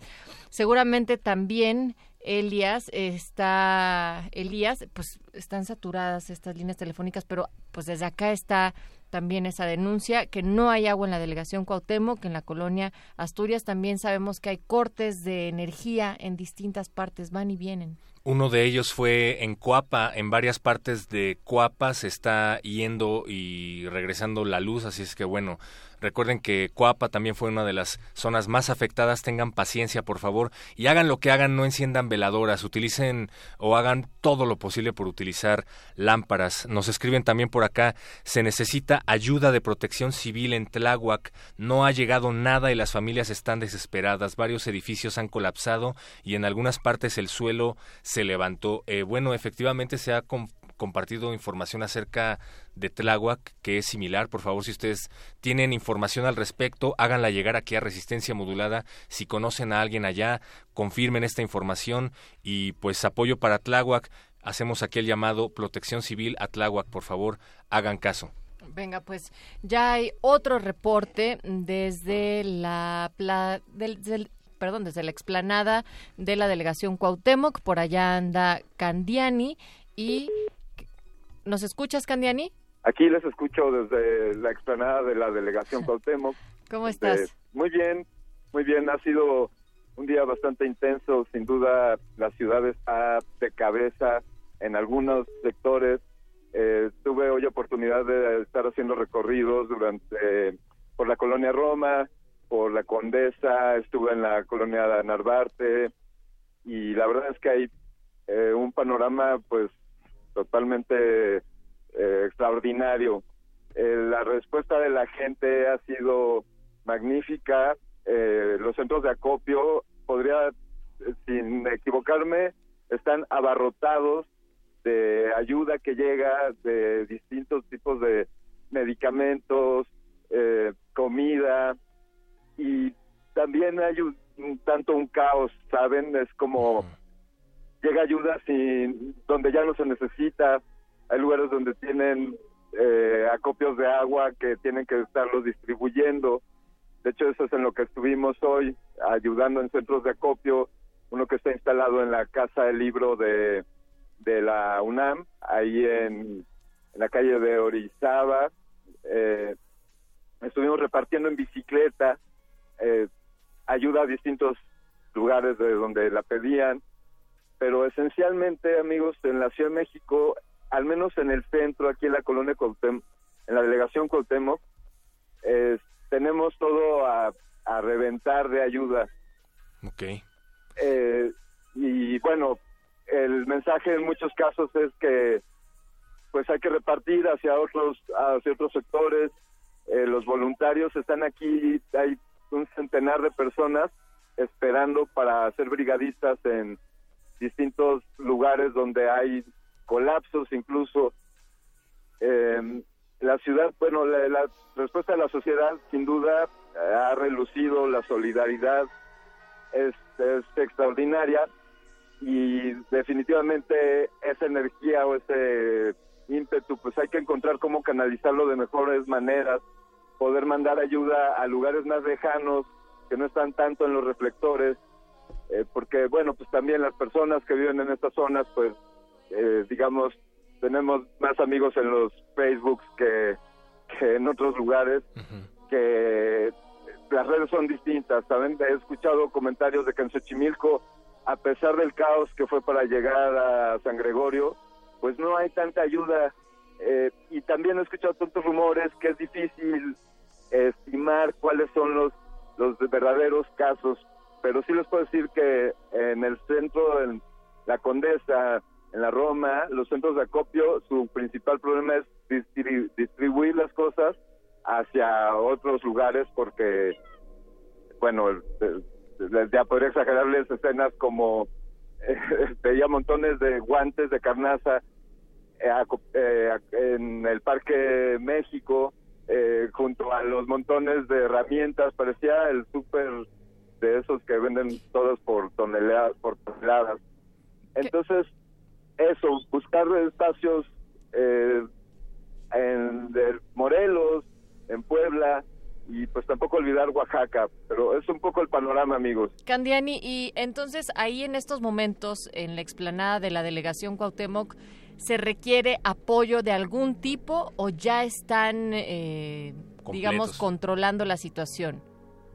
Pues esencialmente en la delegación Cuauhtémoc hay refugio para destinado a quienes pues por alguna u otra razón hayan tenido que abandonar sus hogares o los hayan perdido y hay hay un hay cinco albergues en torno a la delegación me están diciendo hay un Y sabes, perdón, perdón querido, Sí. ¿sabes si está acudiendo la gente a este a estos albergues porque también escuchamos de casos donde les cuesta mucho trabajo desplazarse o al menos dejar sus sus casas, entonces que realmente hay muchos albergues que no están siendo Pues, ocupados. hemos visto muchos escenarios eh, desde las redes familiares de amigos, que supongo que debe ser para muchos la primera alternativa, eh, y de gente que no quiere dejar eh, la cercanía de sus edificios. Pues sí. Aunque están, eh, sus edificios quizá estén a salvo, pero el edificio de al lado, de enfrente, está en riesgo de colapso y eso implica que acordonan toda la, la cuadra, evacúan a la gente y entonces, pero no, ellos no se quieren ir de, de sus casas porque pues, hay temor de otros temas como la rapiña y eh, pues una incertidumbre, ¿no? Eh, pero el, el ejército ha estado coordinando muchas áreas eh, en torno a insurgentes. Eh, les puedo decir que este edificio de conocido como de la Canadá, ahí cerca de Sonora, insurgentes, pues está acordonado alrededor, dos cuadras en torno. Entonces, hay mucha gente en las calles y creo que ese es también eh, un factor para que no estén llegando tanto a los albergues. Creo que los albergues están holgados, o sea, que están dispuestos a recibir más gente. Hay más espacio, eso no no no hay no hay escasez de espacio de camas, eh, de techo y de cobijo para quien lo necesite. Tal vez pues también nuestra difusión, eh, pues hacerle saber a la gente que aquí hay una alternativa, quien no se haya podido mover o quien se haya que se quiera resguardar de la lluvia, también eh, pues aquí están estos espacios disponibles. Alberto Candiani, ahora que mencionabas el desbordamiento que hay de víveres que nos da mucho gusto escuchar de alguna manera, ¿hay posibilidad de que esto que está llegando a la delegación Cuauhtémoc pueda ser canalizado a otros lugares en donde sí haga falta. Nos comentaba Ricardo Pineda, también colaborador de este espacio, que hay muchas brigadas de ciclistas que se están coordinando para llevar víveres de un espacio a otro conforme a sus necesidades, pero ahí en específico en donde tú estás, ¿esto se está llevando a cabo? ¿Hay posibilidad de llevar esos víveres a donde hagan falta? Eh, pues no, eh, sabemos que hay unas redes de distribución como las que mencionan de, ciclistas y motociclistas que han sido muy importantes y también notorios por todas las calles. Eh, pero no no hay aquí unas caravanas saliendo hacia otros hacia otras sedes. Eh, no no veo no percibo como algunas camionetas con unos letreros que dicen que la población a la que llevarían he visto algunos con que dicen a Jojutla, eh, otros que hablan de, a Morelos, a Puebla. Es decir, están eh, redireccionando la ayuda que ahí se está recibiendo. Sí, sí. Si me lo preguntan desde la óptica de, resistor, pues no está sucediendo de la forma más ordenada y sistemática, que obedece también un poco pues a la eh, sorpresa. Esto es, por eso comencé hablando de que era una situación extraordinaria, que es extraordinaria pues para todos eh, para todos nosotros. Entonces, vamos como un poco intuyendo cómo actuar, ¿no? Las, eh, por un lado, la ayuda pues, es un gesto de voluntad y de, de una ayuda, y por otro lado, eh, quizá esa ayuda es bienvenida, pero más lejos, o, ¿saben? Hay eh, medicamentos, pedir medicamentos, pues hay que dejar de ser tan amplios y y hablar de algo más específico. Sí he visto que se insulinas, eh, antihistamínicos, estuve escuchando para niños, medicamento especial para niños. Sí, y, hacemos el, llamamiento para que puedan comunicarse previamente con el centro de acopio para que sepan específicamente qué se requiere. Por último, Alberto Candiani, quería preguntarte si eh, saben de alguna fecha hasta cuándo va a estar operando en la explanada de la delegación Cuauhtémoc este centro de acopio en estos momentos. Eh, pues parece que pero pronto está indeterminado, diría que hasta que sea necesario, Muy bien. hasta que se considere que la emergencia ha pasado, es lo que me están comunicando. Mientras vemos llegar pues camiones, un camión con, con ayuda, eh, se hace una cadena, es esto es una organización pocas veces vista, una cadena humana de 200 personas pasándose las cosas como si lo hubieran practicado por semanas y se van desplazando y moviendo cajas. Es, esas son escenas pues que no se ven todos los días. Claro. Y, esa ayuda parece ser medicamentos, artículos de limpieza, eh, papel de baño, cosas así. Eh, Venga. Aquí estamos, amigos. Eh, creo, que, creo que la ayuda también hay que estar teniendo presente, pues toda la gente que se habrá quedado sin casa por por un colapso o por el edificio dañado y que la ayuda no sea solamente una, eh, diríamos coloquialmente, una llamarada de petate en tanto que que, bien lo que está sucediendo ahora, pero que esto no se agote y que no se canse y que no olvidemos también que otros eh, hermanos cercanos en otras poblaciones también necesitan de nuestra ayuda tienes toda la razón, Candiani. Yo quiero pensar en que la calidad humana no es algo que se aprende ni se practica, sino con lo que se nace. Hay casos en los cuales lo dudamos, pero en general estamos viendo que sí, que eso está por ahí. Y te agradecemos muchísimo el que nos ofrezcas tu reporte para Resistencia, pero sobre todo lo que estás haciendo. los aplausos que escuchaste de fondo fueron justo celebrando lo que tú estás diciendo, esa hermandad eh, humana, no hay aquí no hay clases ni colores, eh, todos estamos buscando cómo ayudar y que la resistencia siga ayudando a la audiencia. O sea, nos están escuchando ahí todos en la explanada donde estás. No, bueno, eso fue una celebración después de que ya vaciaron ah. un camión de 3 toneladas, lo vaciaron en 45 segundos, 200 personas. Wow. Desplazaron todas las cosas y se celebran. Este es un gesto que he estado notando cuando encuentran a alguien o cuando eh, tienen un logro, pues se celebra la gente a sí misma y pues, dándose ánimos. Alberto Candiani, pues felicidades, muchas gracias y aquí seguimos. Te mandamos un abrazo fuerte hasta allá. Un abrazo, Resistencia. Sigamos. Sigamos y escuchemos ahora Wish You Were Here, la versión de Sparkle Horse. Y antes queremos solo recordarles que nos pueden llamar al 55 36 43 39 o al 53 36 8989, así como enviarnos un WhatsApp, un mensaje de voz al 55 47 76 90 81.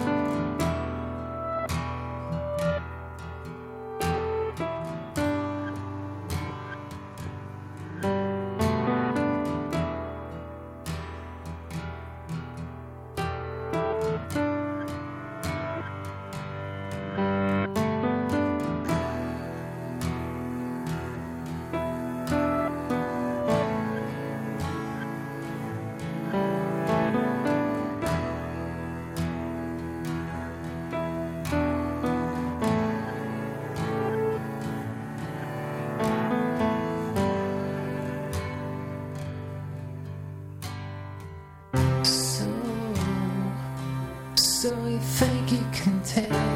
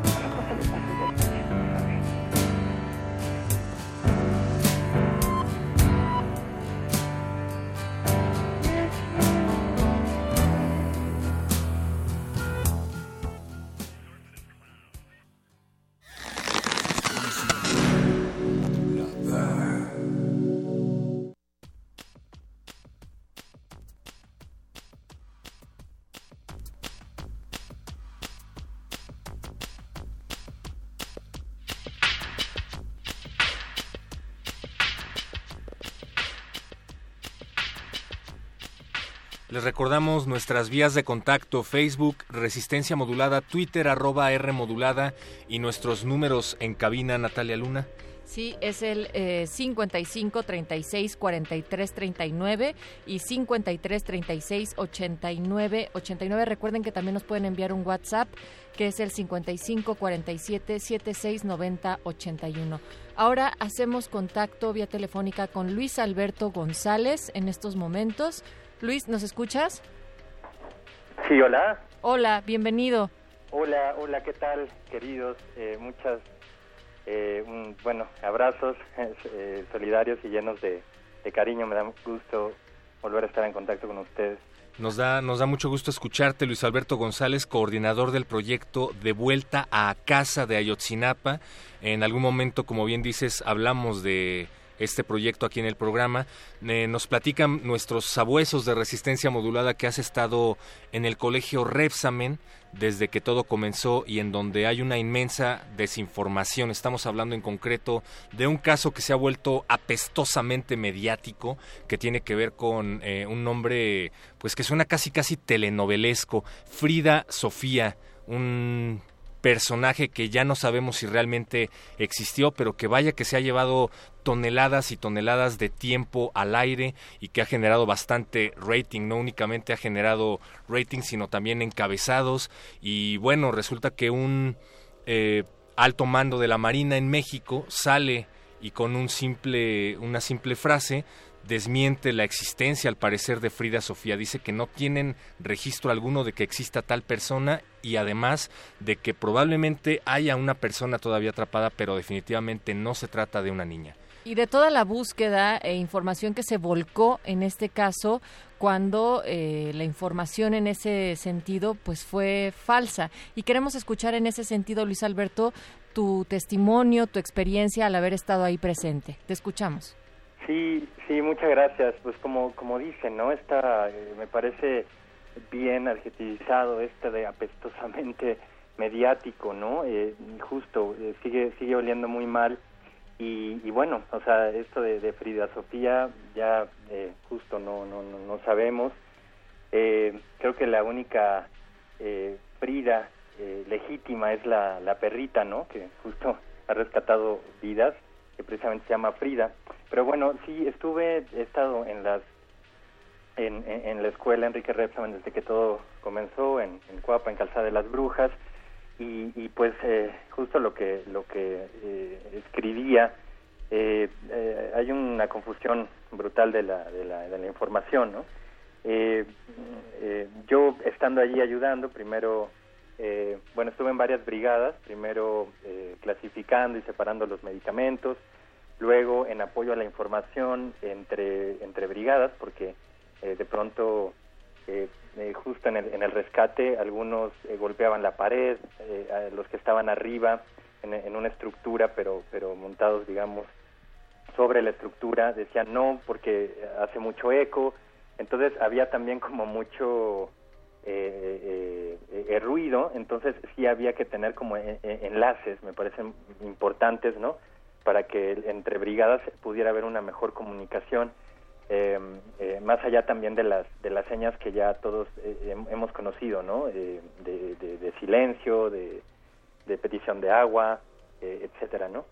Entonces, eh, pues bueno, yo yo yo viendo, estuve también en la brigada de, los de, sacar escombros, etcétera, ¿no? O sea, de transporte de, me- de medicamentos, en apoyo logístico. Sí, en, en el mero lugar de los hechos, pues, en Repsamen. Sí, en el mero lugar de los de los hechos también eh, los hechos y también he hecho recorridos para para recaudar alimento, eh, dinero para también poder eh, eh, comprar, ¿no? Ma- más cosas necesarias, etcétera. Eh, y bueno, yo estando allí iba observando poco a poco y y, y, y bueno, o sea, eh, estuve hablando con mucha gente, entonces eh, justo vi que la Marina no mantenía alejados a, a, a- al- a algunos de los de los padres de los niños, había por ahí una una una madre una madre que, que me decía es que no no me dejan eh, eh, eh, pasar, ¿no? Hasta hasta eh, hasta allí, o sea, los mantenían un poco en en, en, en, línea, pues.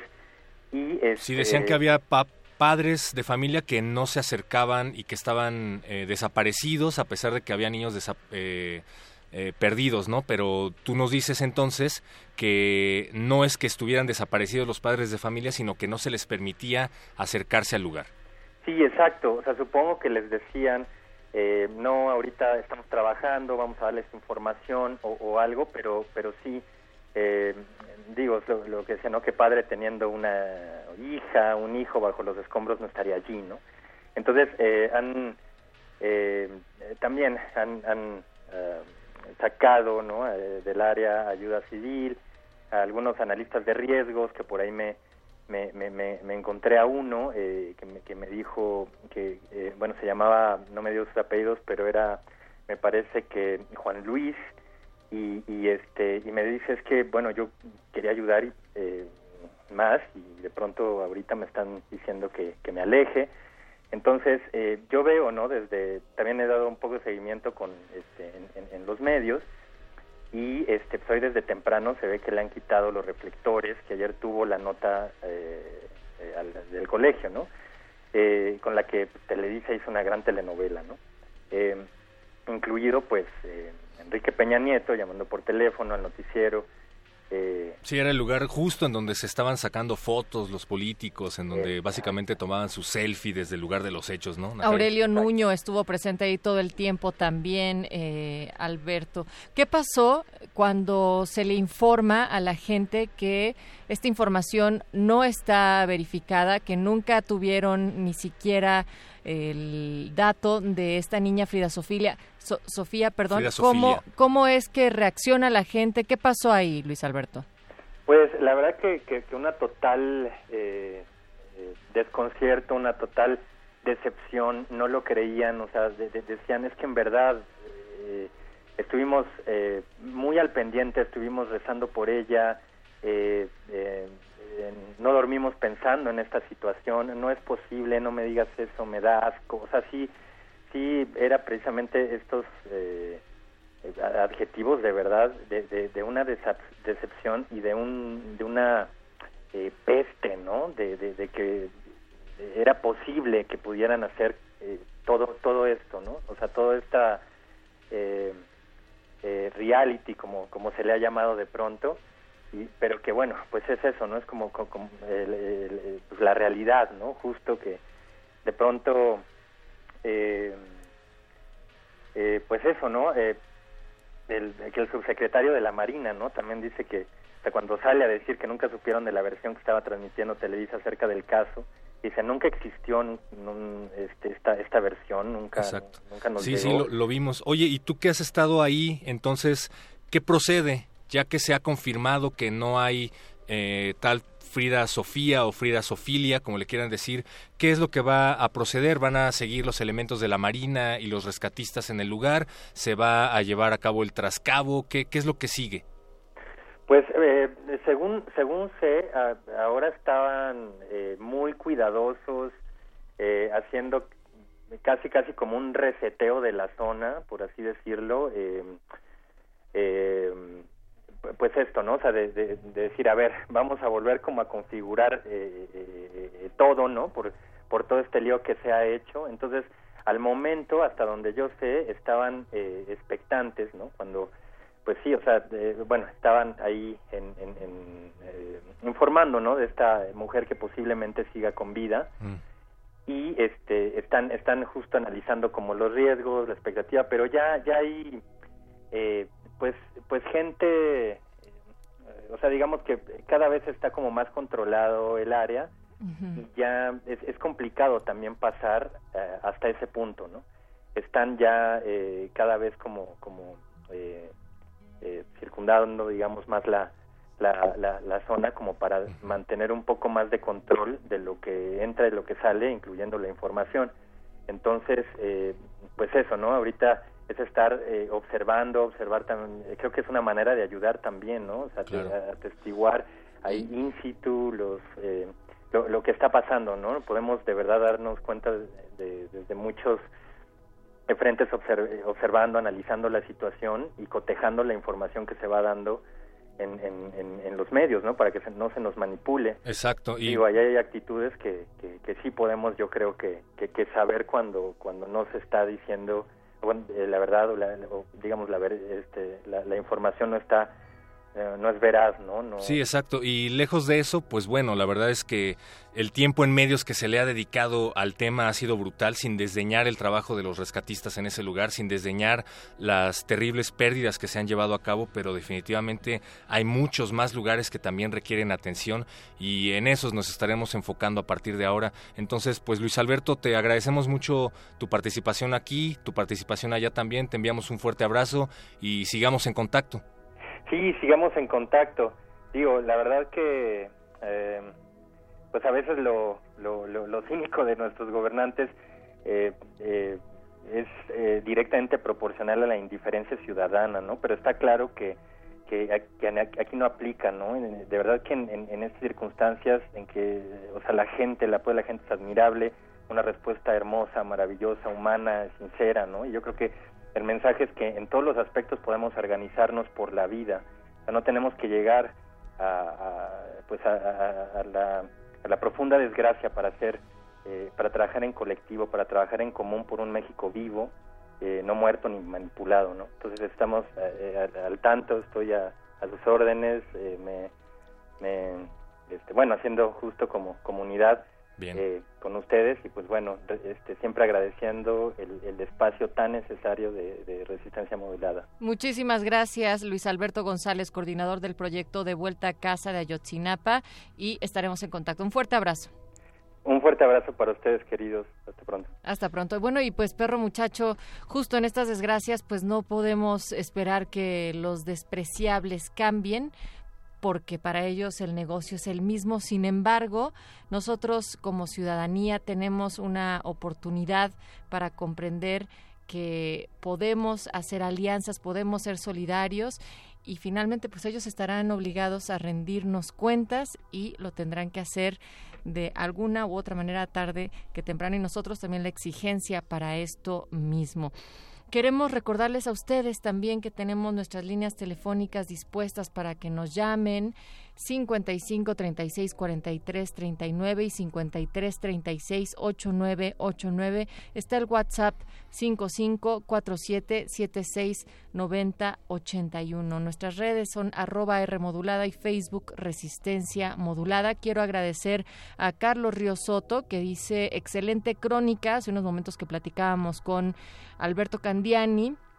Y eh, dice los mejores deseos para todos los resistentes Gracias. y la resistente en los puntos de la Ciudad de México desde donde están narrando estas historias. Nos preguntaban cuál era el hashtag para verificar información que estuviera actualizada.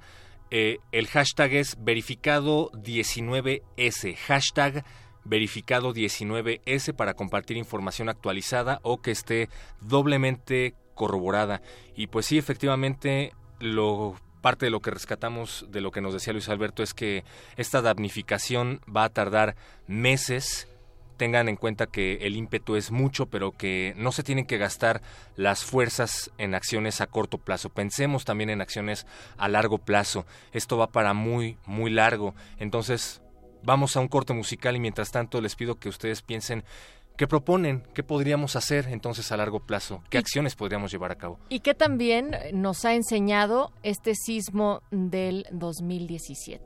También eh, recordarles que en unos momentos nos va a acompañar Jorge Negrete, que es psicólogo, y si tienen dudas sobre cómo tratar ataques de ansiedad, ataques de estrés, cómo comportarse en estos momentos, háganlo saber mediante nuestras redes sociales para que Jorge pueda en un momento ayudarles a resolver todas sus dudas. Facebook Resistencia Modulada, Twitter arroba R Modulada y seguimos con usanza de mezcla en Resistencia.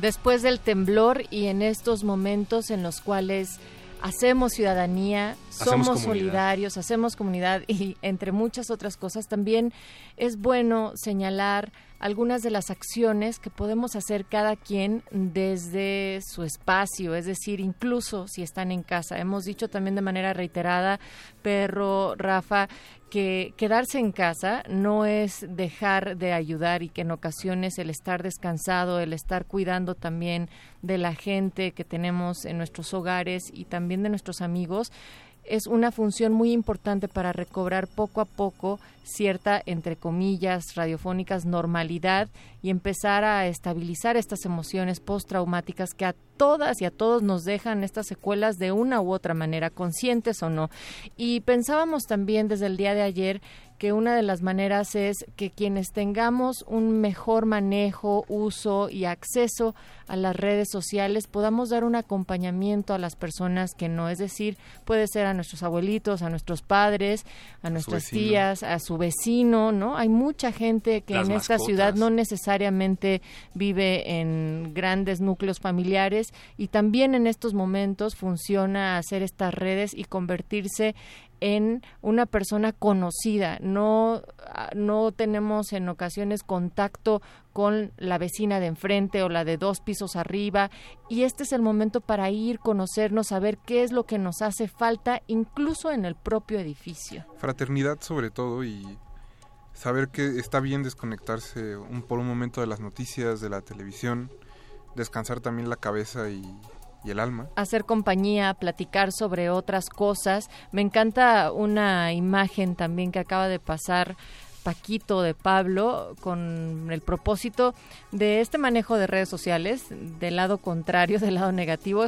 Tendría que ser también como el protocolo cuando hay un sismo del no corro, no empujo, no grito, es no me tomo selfies, no transmito en vivo, a menos de que sea necesario para un reporte específico que vaya a ser de ayuda a la comunidad, no protagonizo, no estorbo, no critico y no me quejo. En situaciones como estas, ganar likes pues no va, ¿no? Hemos visto también muchas situaciones de aquí ayudando y mira, o sea, de repente está bien bueno que estén haciendo eso porque pues lo están ya accionando, sin embargo, pensar qué tan necesario es o no poner ese tipo de información en nuestras redes y si vamos a poner algo de esa información que sea completamente corroborada, insistíamos en tres fuentes o con este hashtag que dabas, perro muchacho, hashtag verificado 19S, pueden también procurar las fuentes y la veracidad de la información que están propagando y que están compartiendo con sus amigos en Facebook. Según yo sí dije la S, pero en fin, es hashtag verificado 19S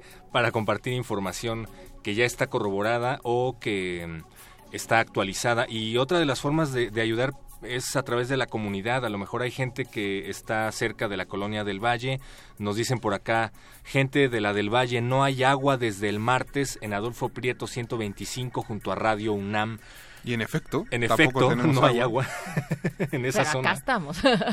Por favor, lleven botellas o garrafones de 10 litros. Por inbox, paso contacto, confirme a alguien si va a llevarlo, es prioritario. El contacto es Aura Sabina, pero pues ustedes nos pueden escribir a las redes de Radio UNAM para que sean redireccionados. No hay agua en Adolfo Prieto 125, Colonia del Valle. Voy a seguir insistiendo con cómo antes de compartir información puedes considerar los siguientes puntos. Uno, preguntarte si puedes comprobar que la información es real. En todos estos casos, si tu respuesta es no, entonces No por automático es no la compartas. Si tu respuesta es no en cualquiera una, en cualquiera de las preguntas que voy a hacer a continuación, pues es no compartirlo. Pero entonces, si puedes comprobar que la información es real, si sí, ah bueno, entonces sería la pregunta, ¿la información tiene menos de 30 minutos de ser publicada? Si sí, entonces preguntarte, ¿ayudará en algo compartir la información? Y si por supuesto es afirmativo, entonces por supuesto compartirla en cualquiera de los casos en donde estés dudando, mejor hay que pasarnos por alto y, y darle prioridad a otra información que va circulando en estos timelines y en estos eh, refresh, actualizaciones de las redes sociales. Sí, como decíamos, si la información que postearon, aun cuando es verídica, después de un par de horas hay actualizaciones, borren estados viejos para no hacer más ruido y siempre traten de, comprobar toda la información antes de, de cualquier posteo, de cualquier tweet. Eso es eh, prioritario.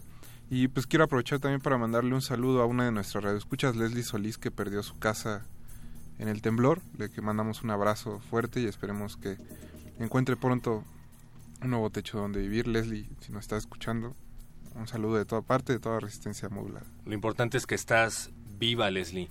También es importante que sepan que, ah, como bien hemos estado escuchando, hay muchos albergues que ya están desbordándose de la ayuda que están recibiendo, lo cual nos da muchísimo gusto. Centros de acopio, ajá. Centros de acopio, albergues también. Bueno, em, recuerden que hay amigos que están ayudando a localizar personas. En el caso de Frida, que se ha viralizado, la perrita de la Marina, que ha estado eh, pues ayudando a los rescatistas a encontrar gente debajo de los escombros. Ellos también merecen nuestra ayuda.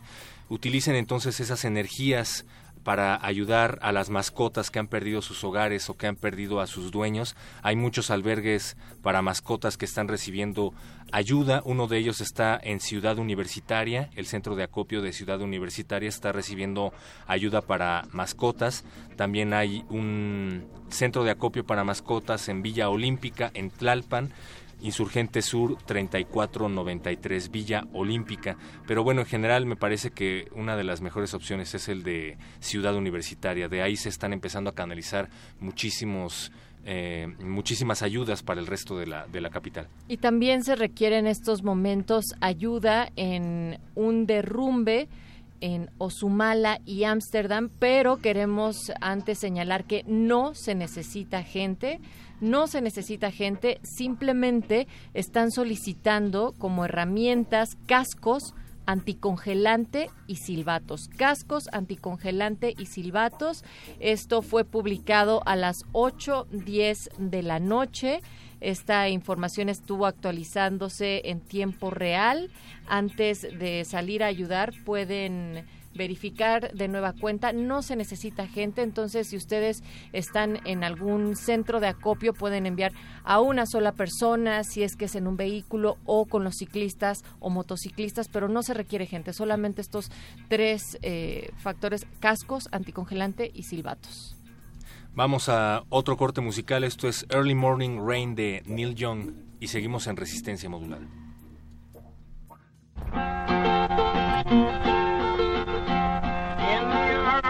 Morning rain with the dollar in my hand and an aching in my heart and my pockets full of sand I'm a long way from home and I miss my loved ones so. In the rain, with no place to go, out on one-way number nine,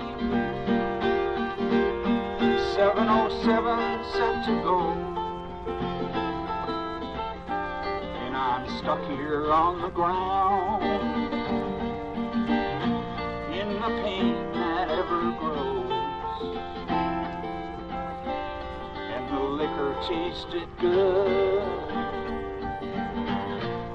and the women all were fast. Yeah, there she goes, my friend. She'll be rolling down at last.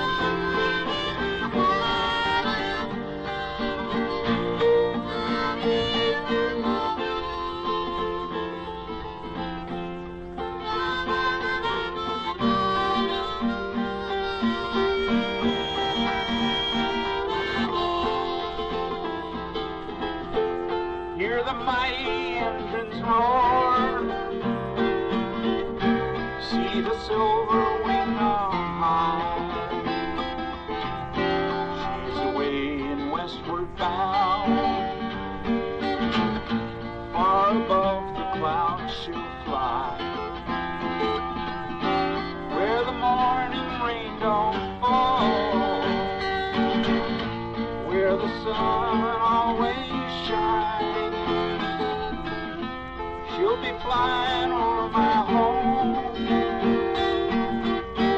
in about three hours' time. This old airport's got me down. It's no earthly good to me. Cause I'm stuck here on the ground. Cold and drunk as I can be.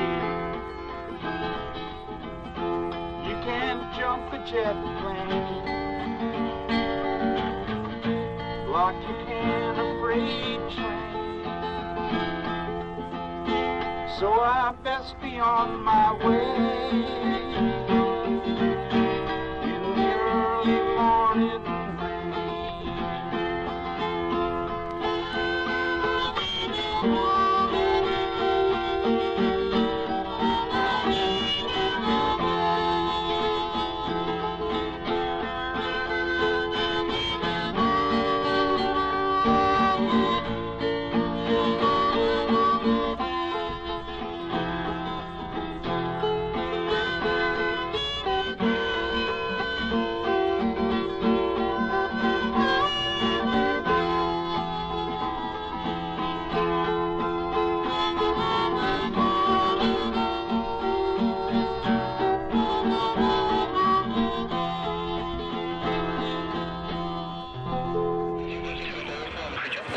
voces emergen de la ciudad y toman lugar en Radio UNAM. Esta ciudad cuenta historias. Resistencia modulada.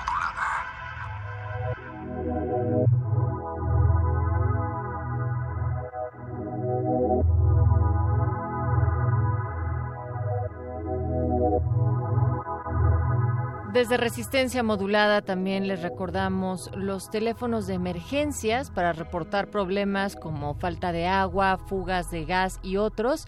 El número de protección civil es el 56 83 22 22. El sistema de aguas es el 56 54 32 10. El Locatel 56 58 11 11. El número de bomberos es el 57 68 38 00 y bueno, la Cruz Roja Mexicana 55 57 57 57 y finalmente la Comisión Federal de Electricidad 071. Esta es información que también nuestro equipo de resistencia modulada tiene a la mano, que le pueden proporcionar si ustedes lo requieren, si nos llaman al 5533 perdón, 55 36 43 39 y 53 36 8989. Hay mucha incertidumbre en torno a cuántos edificios viejos han sido reutilizados y cuántos han tenido que ver con el número de víctimas y con el número de desplomes. También un aspecto en el que se ha hecho énfasis a través de distintos medios de comunicación es en revisar estructuras dañadas, cómo identificarlas, cómo saber si estamos en una zona de riesgo y cómo ayudar a gente que lo está en caso de que nuestra estructura siga en pie. Bueno, pues para hablar de este y otros temas tenemos ya en la línea al maestro Marcos Masari Giriart. Él es director de la Facultad de Arquitectura de la UNAM y presidente del Consejo Consultivo del MUCA de Ciudad Universitaria. Bienvenido, maestro. Buenas noches. Muy buenas noches, ¿cómo están? Pues maestro, inicialmente eh, nos gustaría que de manera radiofónica nos explicara cómo distinguir claramente si nuestra estructura de nuestro edificio está dañada o presenta algún tipo de grietas y daños a partir del sismo que vivimos en la Ciudad de México y en otras también partes de la República el martes pasado. Muy bien, pues bueno, lo primero es observar las, la, el sitio en donde vivimos o la estructura que vamos a estudiar. Creo que es importante saber que hay diferentes tipos de estructuras. Tenemos estructuras que llamamos de muros de carga y losas, que es el caso habitualmente, por ejemplo, de las casas. Las casas o los edificios de hasta cinco niveles que no tienen estacionamiento en planta baja, generalmente son estructuras con muros de carga. Edificios más altos generalmente son con estructuras que tienen columnas, traves y losas, que digamos es como un esqueleto y luego el esqueleto está forrado. En muchos casos lo que se dañó fue el, forro o la piel y no necesariamente el esqueleto. Entonces creo que el primer punto, ahorita todos estamos muy nerviosos, muy preocupados porque fue un evento pues traumático para todos en realidad. En esta ciudad particularmente pues eh, porque coincidió en la fecha, por una serie de aspectos, pero en diferentes zonas, por ejemplo en la zona de Oaxaca, en la zona de Chiapas, hay construcciones hechas de adobe, de tierra, con techos de otros tipos que no son estructuras de concreto o de acero. Entonces creo que hay que primero que identificar qué tipo de estructura es en la que vivimos, ¿no? Y la segunda observar los daños, porque no todas las grietas significa eh, o las fisuras no significa que necesariamente la estructura esté dañada, que tenga que ser demolida, ¿no? Sino creo que es importante eh, saber, pues, leer el tipo de grietas. Yo podría decir, por ejemplo, que las grietas verticales generalmente son grietas en las que eh, no, no, no son daños importantes, son uniones entre las diferentes estructuras.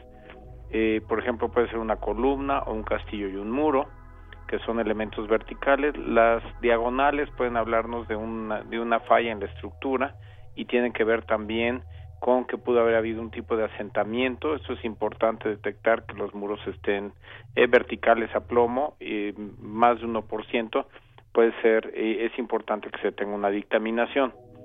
Hay Eh, muchas, sí, hay muchas estructuras que tienen este tipo de grietas en diagonal, pero que no necesariamente son tan profundas y que en muchos casos, sobre todo en estructuras que vemos cotidianamente en la Ciudad de México, son fisuras que han permanecido ahí pues durante décadas verdaderamente. Entonces, es necesario eh, denunciar inmediatamente cuando veamos una de estas fisuras o hay algunas que, como usted dice, pueden no ser tan relevantes. Si atraviesa la luz, sí hay que re- revisar la fisura. Ah, claro. O sea, ese es un dato claro. O sea, cuando nosotros vemos un muro que vemos de un lado al otro, es importante revisarlo. Efectivamente, las estructuras, porque la Tierra se mueve todos los días, hay sismos pequeños todos los días, la Tierra se mueve todo el- todos los días, entonces sí, efectivamente, de- tenemos fisuras que en este momento, pues todos estamos revisando hasta la más pequeña, ¿no? Hasta la más delgadita y, y no, a veces decimos, esta será vieja o es de hoy, ¿no? Entonces creo que es importante observar las estructuras. Si se tiene un agrietamiento que tenga luz de un lado a otro, es importante revisar la estructura desde luego. Y en ese sentido, a la audiencia que en estos momentos nos está sintonizando y que sigue teniendo una duda o pendiente de revisión algún inmueble, ¿hacia qué eh, institución, organismo se podrían dirigir, eh, maestro? Nosotros podemos ayudarles en una verificación ocular inicial de la, de la estructura y tenemos un registro en la Facultad de Arquitectura en donde estamos atendiendo este tipo de solicitudes de la, de la sociedad civil. Les podría dar, eh, pod- eh, pueden eh, entrar a arquitectura.unam.mx y ahí hay un botón para descargar un, formulario o a través de Facebook en el sitio oficial de la Facultad de Arquitectura en donde lo importante es que eh, le solicitamos que llenen un, un formulario para saber quién hace la solicitud y tener la primera, eh, digamos, la primera apreciación de la persona que lo está haciendo, ¿no? Que tiene que ver no solo con, con un edificio, sino con lo que hay alrededor, las características del edificio en el que vive y qué es el tipo de solicitud que requiere. Hasta este momento, maestro Marcos Masari, ¿qué tantas solicitudes de revisión de inmuebles han recibido y el tiempo aproximado de respuesta entre que llega una solicitud nueva y se puede mandar a un equipo para la revisión ocular que ya mencionaba? Eh, bueno, de- hemos recibido a la fecha, este, tenemos 4.266 solicitudes. Si quieres saber el número exacto. Y se han atendido, y que yo quisiera decir es que no se han atendido, o sea, han ido a los sitios a 4.070. El día de hoy tenemos todavía alrededor de 200 pendientes y vamos a tener este sitio abierto hasta mañana a las eh, a las 20 horas, a las 8 de la noche. Hasta Esto mañana. es porque se considera la emergencia eh, durante un periodo de 72 horas. Entonces, eh, lo que estamos haciendo es permanecer eh, abierto este sitio hasta mañana eh, a las 8 de la noche, en donde también es importante que sepan, hemos recibido muchos voluntarios eh, desde que el señor rector convocó a, todos los, los que quisieran trabajar como voluntarios desde el, el mismo martes por la noche en el estadio universitario. se convocó a los que eran arquitectos o ingenieros y estamos trabajando con el Centro Nacional de Prevención de Desastres, el CENAPRED, con una capacitación que está dando el CENAPRED y unos formularios para poder identificar justamente esto de lo que ustedes me preguntan, ¿no? O sea, cómo identificar el tipo de agrietamiento, qué características tiene, eh, qué, qué riesgo tiene una construcción. Entonces, desde el martes estamos trabajando, hemos estado dando eh, eh, justamente capacitación en la Facultad de Arquitectura miércoles, jueves y mañana tenemos las últimas dos capacitaciones que serán a las 10 de la mañana y a la 1 de la tarde. Para esto es importante que se registren los que quieran participar en la capacitación y después convertirse en voluntarios. Vayan, vayan a arquitectura.unam.mx porque bueno, la consigna general que tampoco es errada es llamar a Protección Civil, pero justamente Protección Civil ahorita está recibiendo el mismo o, o el triple del número de solicitudes, así es que sí, claro. esta es una excelente opción que le agradecemos mucho. Maestro, también hemos eh, visto... Bueno, y sería importante también, sí. perdón que te interrumpa, no, adelante. Eh, saber que, bueno, las brigadas están conformadas por un profesor o un profesionista, y alrededor de 10 alumnos. Y van en grupos de tres profesores o tres profesionistas y 30 alumnos. Por si hay alguna duda, pues que tengan con quien, este, de alguna manera conciliar la duda, ¿no? Y también poder este, definir en algunos casos es mejor el trabajo en equipo que el trabajo individual. Claro, sí. A ellos sí, sí les pueden abrir la puerta. Sí, sí les pueden abrir la puerta. Todos llevan desde luego una, eh, una, eh, un aviso de presentación que van de la UNAM y también eh, desde luego lo que estamos haciendo aquí es clasificar el tipo de daños en algunos casos nosotros no podemos resolverlos directamente entonces lo que pasa es que se informa para que podamos eh, digamos ponerlos en contacto con quien pueda hacer un peritaje ya de, de la de la estructura misma pero creo que en muchos casos estamos todos muy preocupados y lo que necesitamos es que alguien nos tranquilice, ¿no? Claro. Que nos digan, bueno, pues hay que observar esto y esto, eh, porque nos va a pasar un rato para que nos pase el susto, ¿no? Claro, y también que nos asesoren en caso de que haga Exacto. falta. Y, maestro, mencionábamos al inicio de esta emisión que también tiene mucho que ver la responsabilidad de las autoridades que se han dedicado a resanar por encima edificios muy antiguos que ya estaban deteriorados de sismos anteriores. Eh, decíamos también que hay muchos problemas de edificios nuevos que se han dañado y que están siendo resanados parcialmente y que probablemente en algún evento posterior puedan empezar a deteriorarse aún más o desplomarse. ¿Cuál sería su lectura en general del estado de los edificios de la capital mexicana en ese sentido? Bueno, yo empezaría por una lectura que vivimos en una zona de riesgo.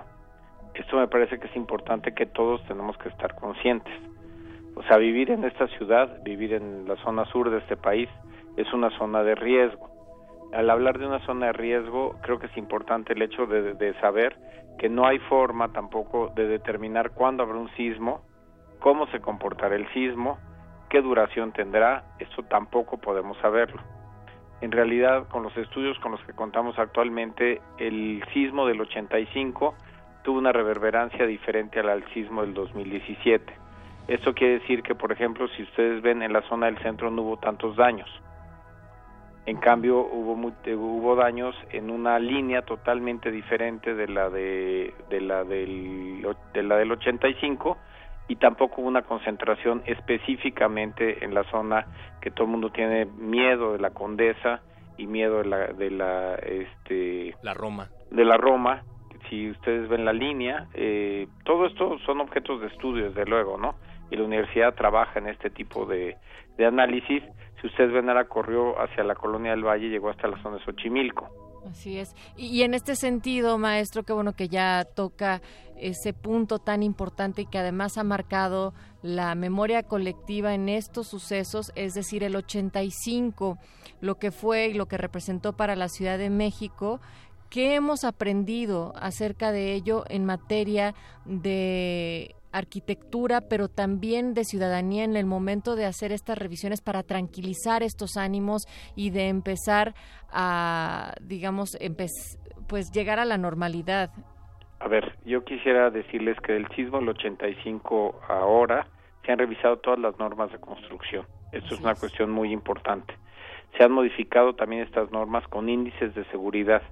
Sin embargo, los índices de seguridad, digo ahorita en un análisis que se veía, pues hubo un sismo de 9.2 en Alaska. Pues nadie vive allá, evidentemente no sabemos ni qué ni qué efectos tuvo, ¿no? Pero sí sabemos los efectos que tuvo en la Ciudad de México, entonces tenemos eh, ya unas normas de seguridad para eh, comparadas con otras ciudades del mundo, eh, son ya normas muy estrictas, muy rigurosas con las que debemos de cumplir. Esto eh, también viene aunado con una, con una serie de reglamentaciones.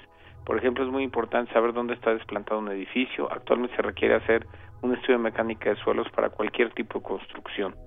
Es lo que nosotros vemos, es una cosa, y el suelo, lo que está debajo del suelo es otra totalmente diferente. En la ciudad tenemos este, tres tipos de suelo por clasificación, que le llamamos el suelo de la zona del lago, el suelo de transición, que son las zonas eh, digamos perimetrales y pudiéramos ver el, un trazo del lago original y luego las zonas del lomerío. Yo quisiera, por ejemplo, explicar que esta reverberancia que hubo en este sismo en Ciudad Universitaria se sintió muchísimo más que lo que se puede sentir en el, en el, en el 85. Eso quiere decir por la forma en la que se comportó el movimiento sísmico y la forma en la que se comportó el subsuelo. Eso quiere decir que en las zonas eh, del Lomerío o en la zona, porque digamos Ciudad Universitaria está sobre una roca, también se sintió de diferente forma y hubo diferentes tipos de daños también, ¿no? De ahí también algunos de los comentarios de la población que dicen que sintieron más fuerte este que del 85 y también de algunas dudas que surgían del por qué se había visto muy afectadas ciertas zonas que usted ya recalcaba no lo hicieron tan así como en el, en el 85. La reverberancia es como una gota de agua, creo que eso explicaría. Si nosotros soltamos una gota de agua cuando el agua es un espejo, nosotros vemos estos eh, círculos concéntricos que se van formando. Esa es una forma de explicar la reverberancia. Eso quiere decir que no se comporta de la misma, de la misma forma, dependiendo también del sentido que toma, de la longitud de onda que va teniendo y también del, del, eh, del tipo de subsuelo que se encuentra. Por eso sí, efectivamente, en la zona del Lomerío se sintió muy fuerte el temblor, ¿no? Maestro, estos estudios que nos mencionaba que se tienen que llevar a cabo con base en la nueva información que se ha generado a partir de estos nuevos acontecimientos, ¿se está llevando a cabo en tiempo, en forma, está arrojando nuevas eh, formas o reformas a las leyes de construcción en la Ciudad de México? Bueno, el 85 lo generó, se hicieron una serie de, de modificaciones normativas, particularmente en los índices de seguridad y en las normas de construcción. Eh, seguramente este sismo va a generar eh, otra revisión nueva, ¿no? Así es. Recordar nuevamente que eh, desde la Facultad de Arquitectura ponen a disposición sus profesionales, profesionistas, junto con el alumnado, para poder hacer este tipo de revisiones. Maestro Marcos Masari Iriarte, queremos agradecerle muchísimo por su tiempo, director de la Facultad de Arquitectura de la UNAM y presidente del Consejo Consultivo del MUCA de CEU. Y si usted no, si usted no lo permite, pues volver a, hacer un enlace más adelante en otros días para ver cómo se ha desarrollado esto e incluso si hay dudas particulares del auditorio de resistencia modulada. Con muchísimo gusto. Muchísimas gracias. Gracias a usted y a su audiencia por la atención. Al contrario. Les recordamos en estos momentos que pueden ingresar a la página de arquitectura.unam.mx. Hace unos momentos decíamos cómo quienes tenemos un mejor manejo de las redes podemos ayudar a otras personas. Y, y yo creo que esto es una de las maneras, perro muchacho, Rafa Paz, es decir, acercarnos con nuestros vecinos, con nuestros familiares que todavía están preocupados y que hay mucha gente que todavía no sabe dónde canalizar esa duda eh, con respecto a su inmueble, a las grietas, a la situación eh, del edificio en donde están y lo pueden hacer a través de la página de arquitectura.unam.mx o de su Facebook de la página oficial y ayudarles a llenar este formulario y tener esa paciencia para poder direccionar la, la duda y que después llegue la atención. Ahora, como ustedes están solicitando este tipo de atención, por supuesto que esperarán en algún momento que lleguen estas personas a tocar su puerta y decir, hemos venido a revisar. Yo creo que formalmente identificados, claro. Así es. Y recuerden que no se arriesguen si su vivienda presenta fisuras notorias en las paredes, sobre todo en los muros de cargas, como nos decía el arquitecto. No se arriesguen, busquen refugio con algún familiar, con algún vecino, no se queden hasta que protección civil o alguien que tenga conocimiento de causa revise el inmueble para que no corran riesgo ni peligro. Busquen en los albergues porque también ha llegado información acerca de que a pesar de que los albergues están eh, bien equipados, pocas personas se acercan, probablemente por lo que platicamos también al inicio, hay muchas personas a las que les cuesta muchísimo trabajo despojarse del lugar en donde han vivido tantos años y lo entendemos, pero pues eh, no, no pongan de por medio su vida. Eh, y bueno, dentro del mar de malas noticias que hemos recibido en los últimos días, hay una buena. Estamos en un país que tiene una de las mejores universidades del mundo. Aprovechemos a los expertos, aprovechemos la atención gratuita además. Aprovechemos también la experiencia de aquellos Exacto. quienes es muy ya valioso vivieron. lo que decía también el arquitecto. Aprendimos muchas cosas en el 85 que se pudieron aplicar ahora y que gracias a eso se salvaron muchas vidas. Sí, claro, eh, digamos que el impacto y el número del pues de vidas que, que no la libraron en aquel entonces fue mucho mayor a este momento. Sin embargo, eso no aminora ni el dolor ni la situación de crisis que estamos viviendo, pero sí nos hace recobrar esa memoria y también para quienes no nacíamos en el 85, este momento es crucial para registrarlo, para también atender cómo es que hay que reaccionar en estas situaciones, pero también cómo podemos salir adelante y seguir haciendo puentes y redes de solidaridad. No, y que, como él dice, vivimos en una zona de riesgo de que puede volver a pasar Hay que algo hacernos así. a la idea, sí, claro. Entonces, la siguiente generación también necesita esta información, este aprendizaje. Es sano involucrar a los niños en las labores Más de allá del acopio, miedo, claro. en las labores de ir a llevar víveres. O sea, es, es normal y es mejor si lo hacen desde pequeños, porque como, como nosotros también ellos van a aprender hacerlo en el momento en que lo necesiten. Y hay un montón de infografías ya que están rolando en las redes para que ustedes sepan cómo explicarle a las personas más pequeñas, a las niñas y a los niños en casa, qué es lo que sucedió con este terremoto, cómo es que poco a poco también pueden ir desprendiendo ese miedo, esa angustia.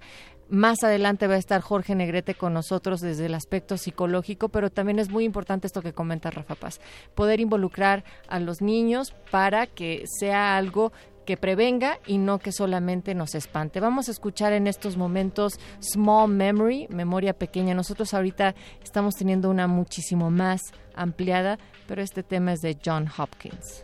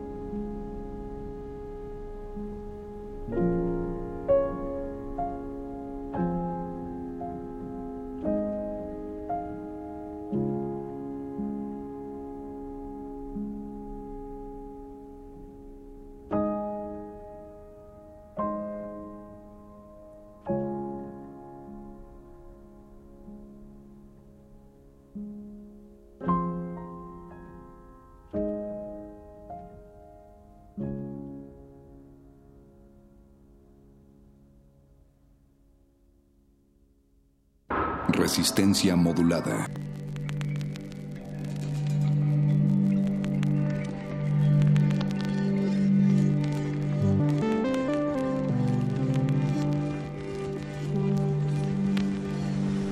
Allá afuera hay muchos mensajes que nos siguen llegando a través de nuestras redes sociales. Eh, sigan, sigan adelante, por favor. Para eso son estos micrófonos, para eso son estas líneas. Facebook Resistencia Modulada, Twitter arroba R Modulada. Y también estamos en WhatsApp a través del 55 47 76 9081. Natalia Luna, Rafa Paz, ya se encuentra con nosotros Jorge Negrete. No ese Jorge Negrete, sino el psicólogo. ¿Cómo estás, Jorge? ¿Qué tal? ¿Cómo están? Buenas noches. Oye, pues hacíamos un énfasis bien especial en cómo en estos momentos pues las afectaciones, aunque no haya sido nuestro inmueble de manera física, visible, lo tenemos todos en términos de cómo vivimos un terremoto de 7.1 grados en la escala de Richter el martes pasado, de la angustia que nos dio por saber que nuestros familiares estaban bien, por incluso nosotros ponernos a salvo, y aunque no estuviéramos en zonas dañadas, también el simple impacto de haber vivido esto en otro 19 de septiembre, pero a 32 años de distancia del 85. ¿Qué está pasando con esto, Negrete? Es decir, ahí un poco de miedo, ¿sería esto lo postraumático? ¿Qué es lo que estamos sintiendo y viviendo? No, pues obviamente, como decíamos anoche, hay un estado como mu- un estado anímico pues muy bajo que se respira sobre todo en las en las zonas que están afectadas tanto eh, también decías las zonas que no están afectadas pero que obviamente están sobresaturadas de información mucha información que está llegando y obviamente eso también contribuye mucho a, lo que se está viviendo eh, lo que ahorita es como muy importante entender es que los efectos van a ser más como a largo plazo y ahí es cuando va a ser mucho más necesaria una, una atención como psicológica o una atención eh, de salud mental como integral, ¿no? ¿Qué podríamos decir que en estos momentos es completamente normal estar sintiendo? Digamos, eh, estar cansados, estar distraídos. ¿Hay hay una pequeña lista de posibles síntomas que tengamos? No, ahorita realmente lo, todo lo que están sintiendo, independientemente de dónde estén viviendo esta situación, es perfectamente normal y comprensible. Estamos reaccionando como a, a estresores. Creo que la única reacción que no sería normal o que no sería sana sería la gente que no está dimensionando lo que está pasando, la gente que está robando víveres, la gente que está este, aprovechando esto, estas, esta, ese tipo de situaciones para protagonismo. Esas son situaciones que son los que van y se toman sus selfies. Los que dan discursos desde el Repsamen. Es- o sea, todo, todo ese tipo de cosas eh, son justamente las que no son reacciones sanas. Todo lo demás, obviamente, eh, estamos hablando de, re- de reacciones y respuestas eh, que de alguna manera vienen dictadas por la magnitud de lo que se está viviendo. Nos decías anoche una serie de síntomas muy específicos que creo que vale la pena repetir, Jorge, que era, es normal, como dices, sentir depresión, sentirse decaído, sentirse triste en general, Sí, pero sí. en el momento en el que empiezas a sentir dolencias físicas específicas ya no está bien.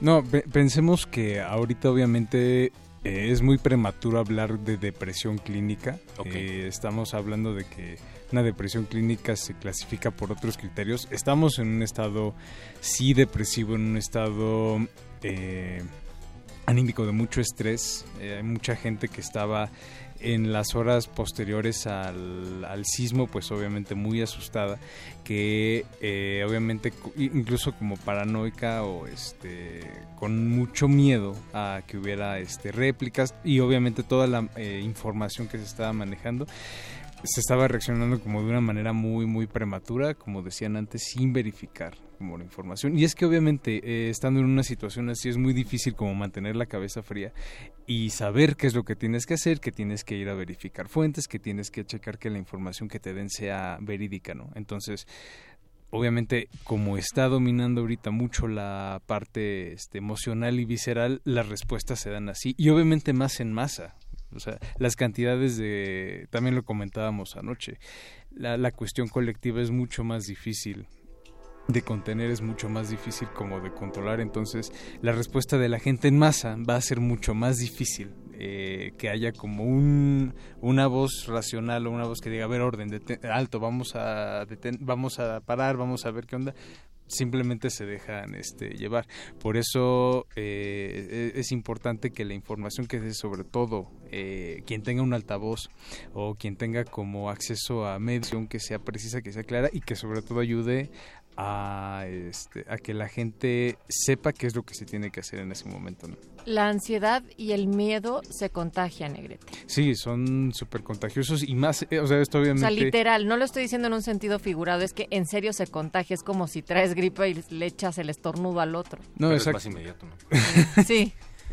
Sí, definitivamente. O sea, y es como hay un reguero de pólvora y cualquier chispa este, hace- genera una detonación este, enorme. Ese ejemplo me gusta más. Entonces, obviamente, tenemos una situación así, ¿no? Y creo que todos la vimos en diferentes lados. Ahora, Jorge, en cuestión de ejercicios básicos para la gente que está en su casa o en su coche o que está sintiendo sobre todo síntomas de estrés o de ansiedad, ¿qué pueden hacer para, si no parar el ataque, para aprender a sobrellevarlo en los meses que vienen? Porque esto es algo que va a ser al menos a mediano plazo. ¿Y cuáles serían esos síntomas, además? ¿no? Digo, creo que eh, aquí lo, lo- lo más importante sería como eh, estar con seres, eh, con, ser- con personas cercanas, o sea, seres queridos, familiares. Si no están a lo mejor disponibles de manera cercana, este, llamar por teléfono, o sea, detenerse, respirar. La oxigenación en momentos como de mucho estrés o de mucha ansiedad es, es vital y es un método este, sencillo. O sea, realmente es como lo más sencillo y lo más simple que pueden hacer, es simplemente respiración. Y estamos hablando como de respiración autogénica, ¿no? O sea, este, tres segundos inhalar, tres segundos exhalar, o sea, una respiración profunda. Y una Eso respiración desde el estómago, no solamente desde el Sí, pecho. Sí, sí, sí, por supuesto. Y obviamente hay muchos ejercicios que pueden hacer. Se pueden acercar a este cualquier institución de salud. Hay muchísimos, muchísimos psicólogos este, titulados, pasantes que están eh, dando atención, diferentes organizaciones, la Secretaría de Salud, la APM, AMPAC. O sea, hay una cantidad enorme de asociaciones que están listas para dar este primeros auxilios psicológicos y también importante entender que lo, el trabajo pesado va a venir en los siguientes meses. Ahorita la gente no es no necesita tanta contención, porque lo que necesitan primero como tener en, eh, bajo control son necesidades básicas cubiertas. Y que vaya cayendo el 20. Qué bueno que acabas de mencionar algunas de las asociaciones que están trabajando.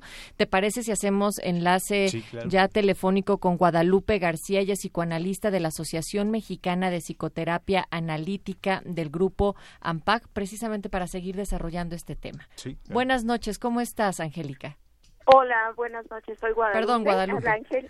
¿Cómo, ¿Con quién tengo el gusto? Con Natalia, con... Hola, Natalia. Sí, ya oí que está Jorge ahí hablando muy bien este, eh, de algunas cosas que, que hay que hacer para, para estar un poco más tranquilos, ¿no? Muy bien, Jorge.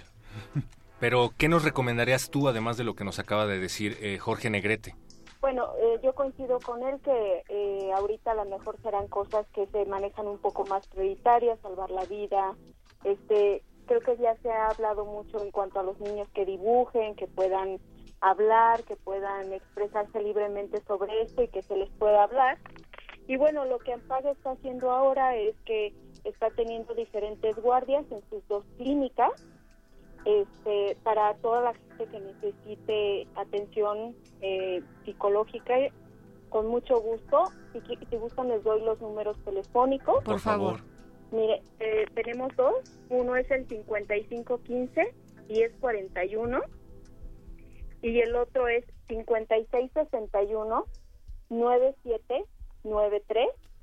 Estamos a sus órdenes. Este, hay diferentes guardias. Se está montando eh, diferentes horarios para que la gente pueda acceder. Todo esto gratuitamente.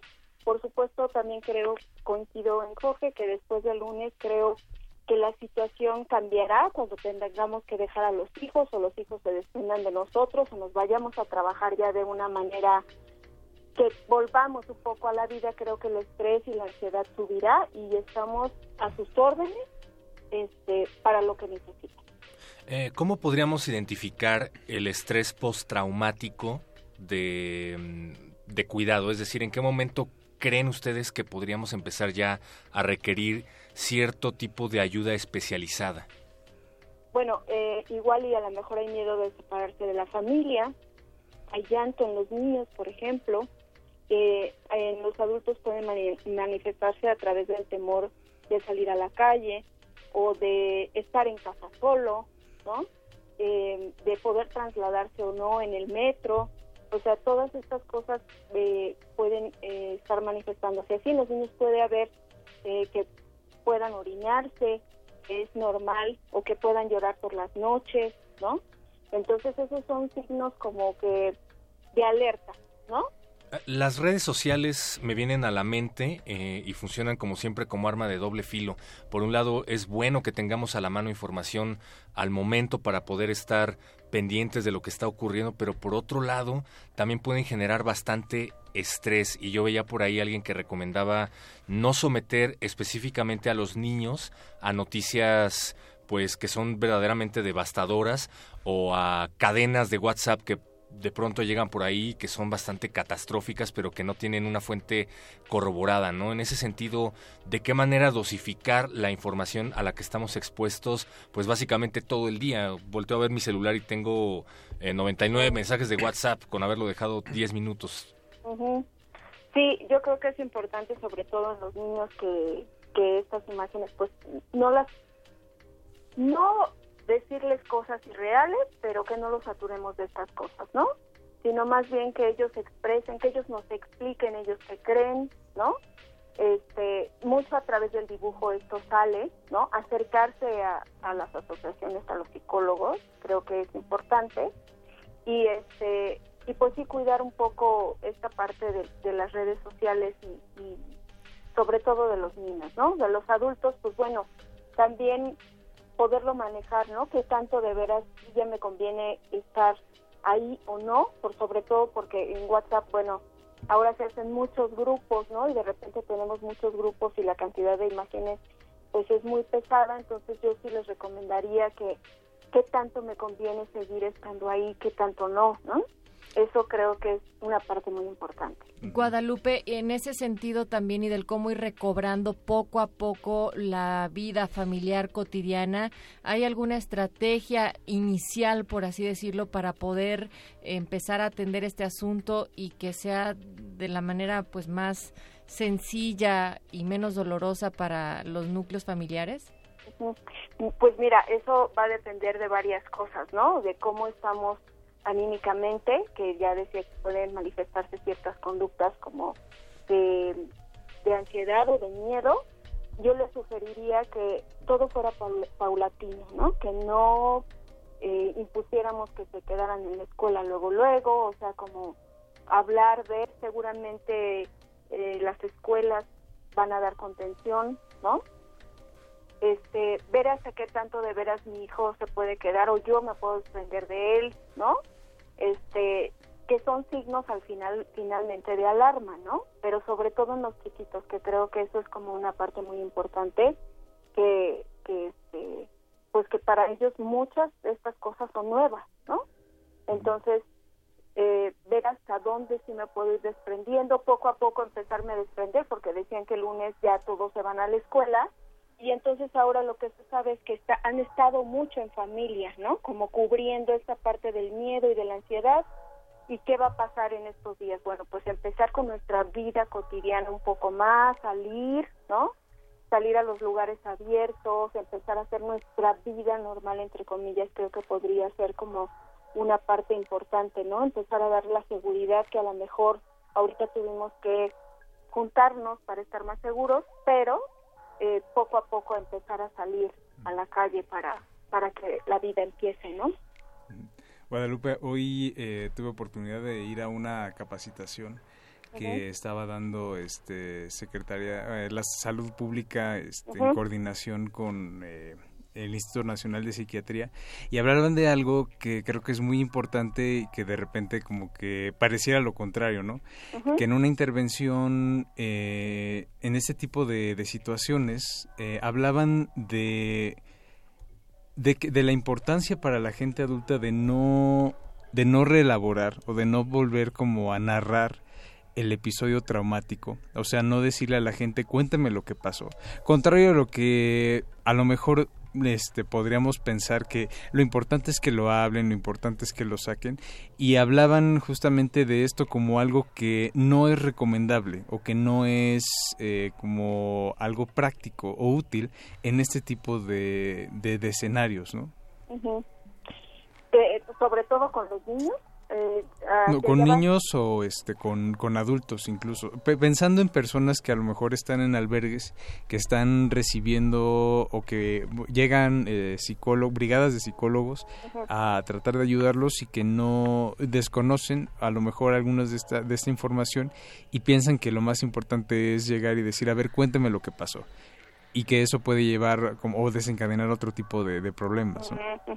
Sí, hay que ser muy cuidadosos, sobre todo en la intervención primaria, ¿no? Que sería esto que tú vas hablando, Jorge, y que creo que es muy importante, ¿no? Sino más bien a lo mejor el trabajo que tendría que hacerse como en las brigadas es contener, estar más ahí, ¿no? Este, ver cómo se siente en ese momento, más que hablar de toda esta situación que a lo mejor no es el escenario adecuado, ¿no? Que eso es como la parte más importante y que a lo mejor en otro espacio pudiera haber una intervención más grande como hasta de ponerlo en escena, de hablar realmente de lo que me duele, las fantasías que se despertaron con todo esto, ¿no? Pero ya como en un lugar donde vamos a estar muchísimo más contenidos y muchísimo eh, más abiertos a donde pueda yo expresar otro tipo de situaciones, ¿no? Y a lo mejor primariamente lo que necesitamos primero es contener, ¿no? Y estar más tranquilos y estar, este, viendo que cómo está en ese momento, ¿no? No ya no volver a revivir eso porque creo que ese no es el escenario más adecuado. Sí, la, la atención psicológica se va a volver eh, vital, importante, pero en el transcurso de los siguientes meses. Y eso es algo que también tenemos que entender.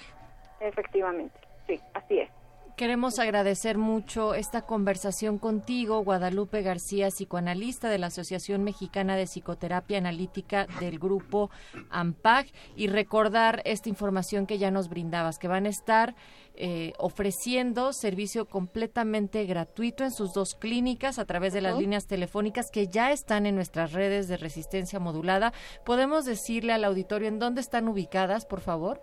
Sí, claro que sí. Mira, tenemos una eh, sede, que es nuestra sede eh, principal, que está en Avenida, no, perdón, en General Molinos del Campo, número 64, Colonia San Miguel Chapultepec.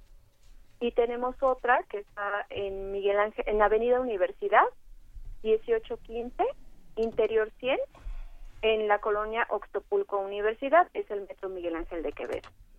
Esas son nuestras dos sedes y los números telefónicos que tienen este, son de ambas sedes. 55 15 10 41 y 56 61 97 93. Así es. Nuevamente, muchas gracias, Guadalupe No, García. muchas gracias a ustedes por, por, este, por brindarnos esto, este espacio y pues los esperamos en AMPAC. Ahí Gracias. estaremos y ojalá que la población atienda, que no minimicen, recuerden ninguno de estos síntomas. Si ustedes realmente han tenido alguna de las características que se han mencionado aquí a través de Guadalupe o de Jorge Negrete, acudan a estos espacios. En general tendríamos todo el tiempo todos los seres humanos que acudir a alguna terapia como espacio de autocuidado y de autoconocimiento, Jorge, pero en estos momentos críticos aún más. Sí, como te decía, o sea, creo que lo, la, el trabajo pesado va a venir después. Y creo que eso es muy, muy importante. Ahorita hay una premura y está el rush como de querer salir a ayudar, querer estar como en ese momento. Pero creo que si algo debemos de aprender de esto es que una vez que se pierdan los reflectores es cuando la ayuda va a ser realmente necesaria. Entonces ahí es cuando no hay que dejar de, de insistir y no hay que dejar de, de ayudar. Claro. Y, y no es por desdeñar, claro, la ayuda que se está llevando a cabo No, no, no. ahorita en los centros de acopio o en, en las zonas de tragedia, pero sí reiterar que lo que decíamos al inicio, la damnificación va a ser de aquí a meses, eh, va a haber gente que va a tener que ser trasladada, va a haber más edificios que van a caer, que van a tener que ser demolidos y lo pedíamos al principio de la emisión, lo reiteramos, pensemos en acciones a largo plazo. ¿Qué se propone por parte de la resistencia? ¿Qué están pensando ustedes del otro lado de la bocina? ¿Qué podemos hacer al Y respecto? sobre todo tratar de no, de no contribuir al pánico o a la psicosis cadenas que digan que predicen temblores, que va a suceder algo a tal hora del día, exactitud, y, y no tienen información fidedigna, no lo hagan. Los terremotos no se pueden predecir. Es una gran coincidencia que haya pasado otra vez un 19 de septiembre, que haya pasado 10 días después de que había temblado bastante fuerte. Entonces, tratemos todos de mantener la calma ahorita y en los meses que vienen. Para eso tenemos música aquí en Resistencia Modulada. Escuchemos Fire and Rain de James Taylor y regresamos.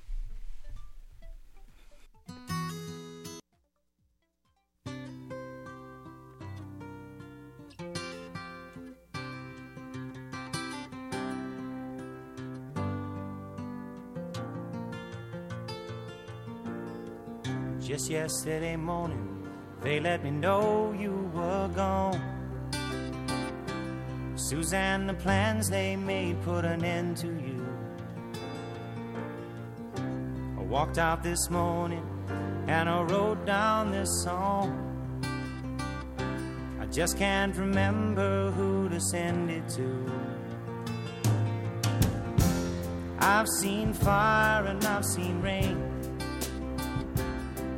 Seen sunny days that I thought would never end. I've seen lonely times when I could not find a friend. But I always thought that I'd see you again.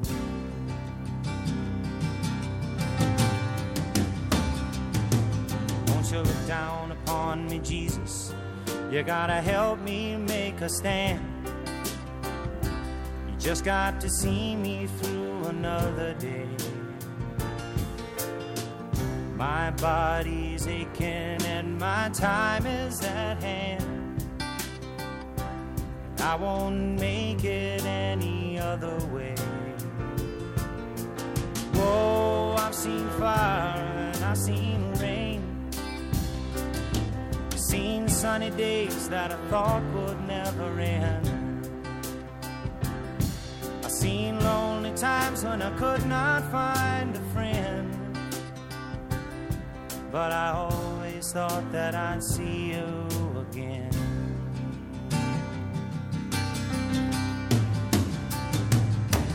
Been walking my mind to an easy time. My back turned towards the sun. Lord knows when the cold wind blows, it'll turn your head around. Well, there's hours of time on the telephone line to talk about things to come. Sweet dreams and flying machines in pieces on the ground. Whoa, I've seen fire and I've seen rain. I've seen sunny days that I thought would never end. I've seen lonely times when I could not find But I always thought that I'd see you, baby, one more time again now. Thought I'd see you one more time again.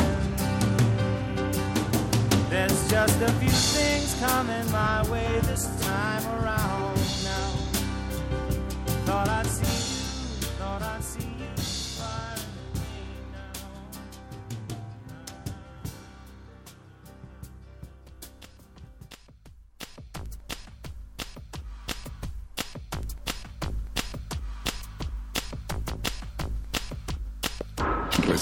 Modulada.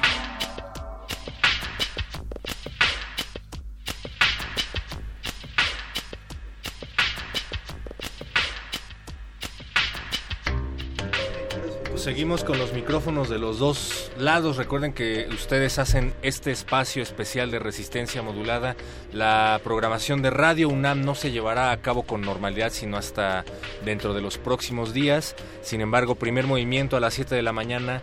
Prisma RU a la una de la tarde y nosotros, Resistencia Modulada, desde las 8 de la noche estaremos informándoles en la medida de lo posible y también recibiendo sus mensajes. Por favor, hagan lo posible por enviar información corroborada, el hashtag para enviar información que esté corroborada, que bueno, no sé si volver a repetirlo porque ya se está reiterando demasiado y puede eh, provocar resultados adversos, es hashtag verificado 19S.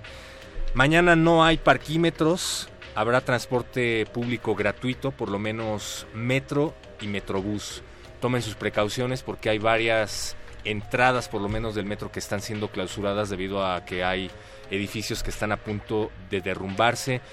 Y bueno, les recordamos que tengan cuidado con la información que están recibiendo, sobre todo a través de cadenas de todo tipo. Hay incluso cadenas de audio que si bien son alarmantes, hay que esperar unos momentos para confirmar si es que son completamente verídicas en lugar de compartirlas en ese momento.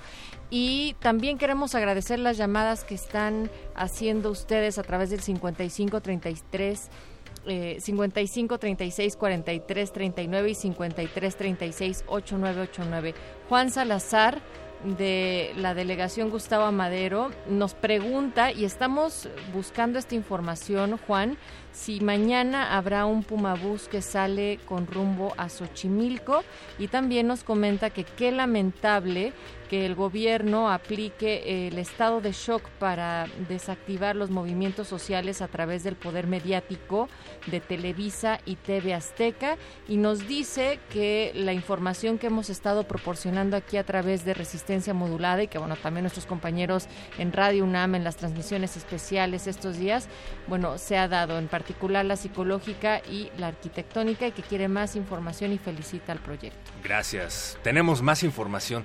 Eh, ha habido una serie de mensajes, decíamos Natalia, que han estado circulando a lo largo, pues no solo de hoy, sino de todos los días.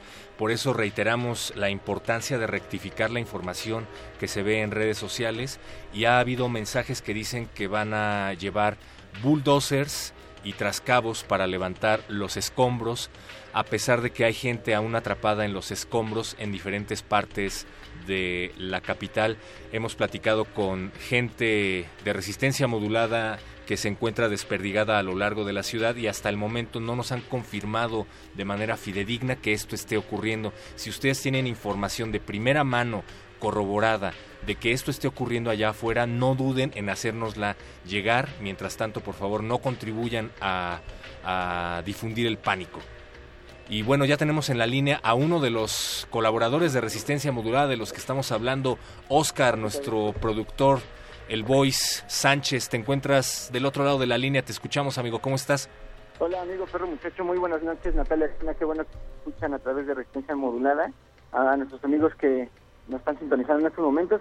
Eh, siguiendo con nuestro recorrido eh, por las inmediaciones de la delegación Cuauhtémoc, eh, hemos dado ya con eh, algunos albergues. Uno de ellos es la Casa Hogar eh, MX, que mm, se encuentra en la calle de Bernal Díaz del Castillo, número 34, en la colonia Buenavista.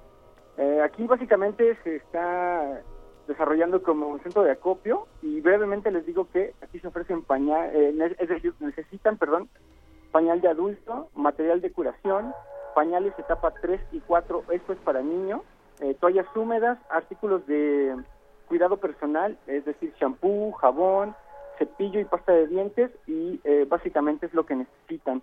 Eh, me dan un teléfono, eh, eh, estas personas, ah, y desechables también, perdón. Desechables. Ujú, desechables. Aquí me dan un teléfono que igual ahorita se los pasan a nuestros compañeros en redes, eh, donde pueden eh, comunicarse y hacer llegar esta ayuda. Eh, uno de ellos es el 5740-2138. Entonces, en breve eh, tendrán otra información. Pero además, estoy en el Deportivo Cuauhtémoc, donde eh, se- también se está abriendo un albergue para la sociedad. eh, y aquí hay, puedo ver, eh, estoy afuera, pero puedo ver a, personas que le están ocupando, donde la gente también viene a, dar sus donaciones. Pero lo que me llamó particularmente la atención es que eh, compañeros de, de la universidad están brindando atención psicológica.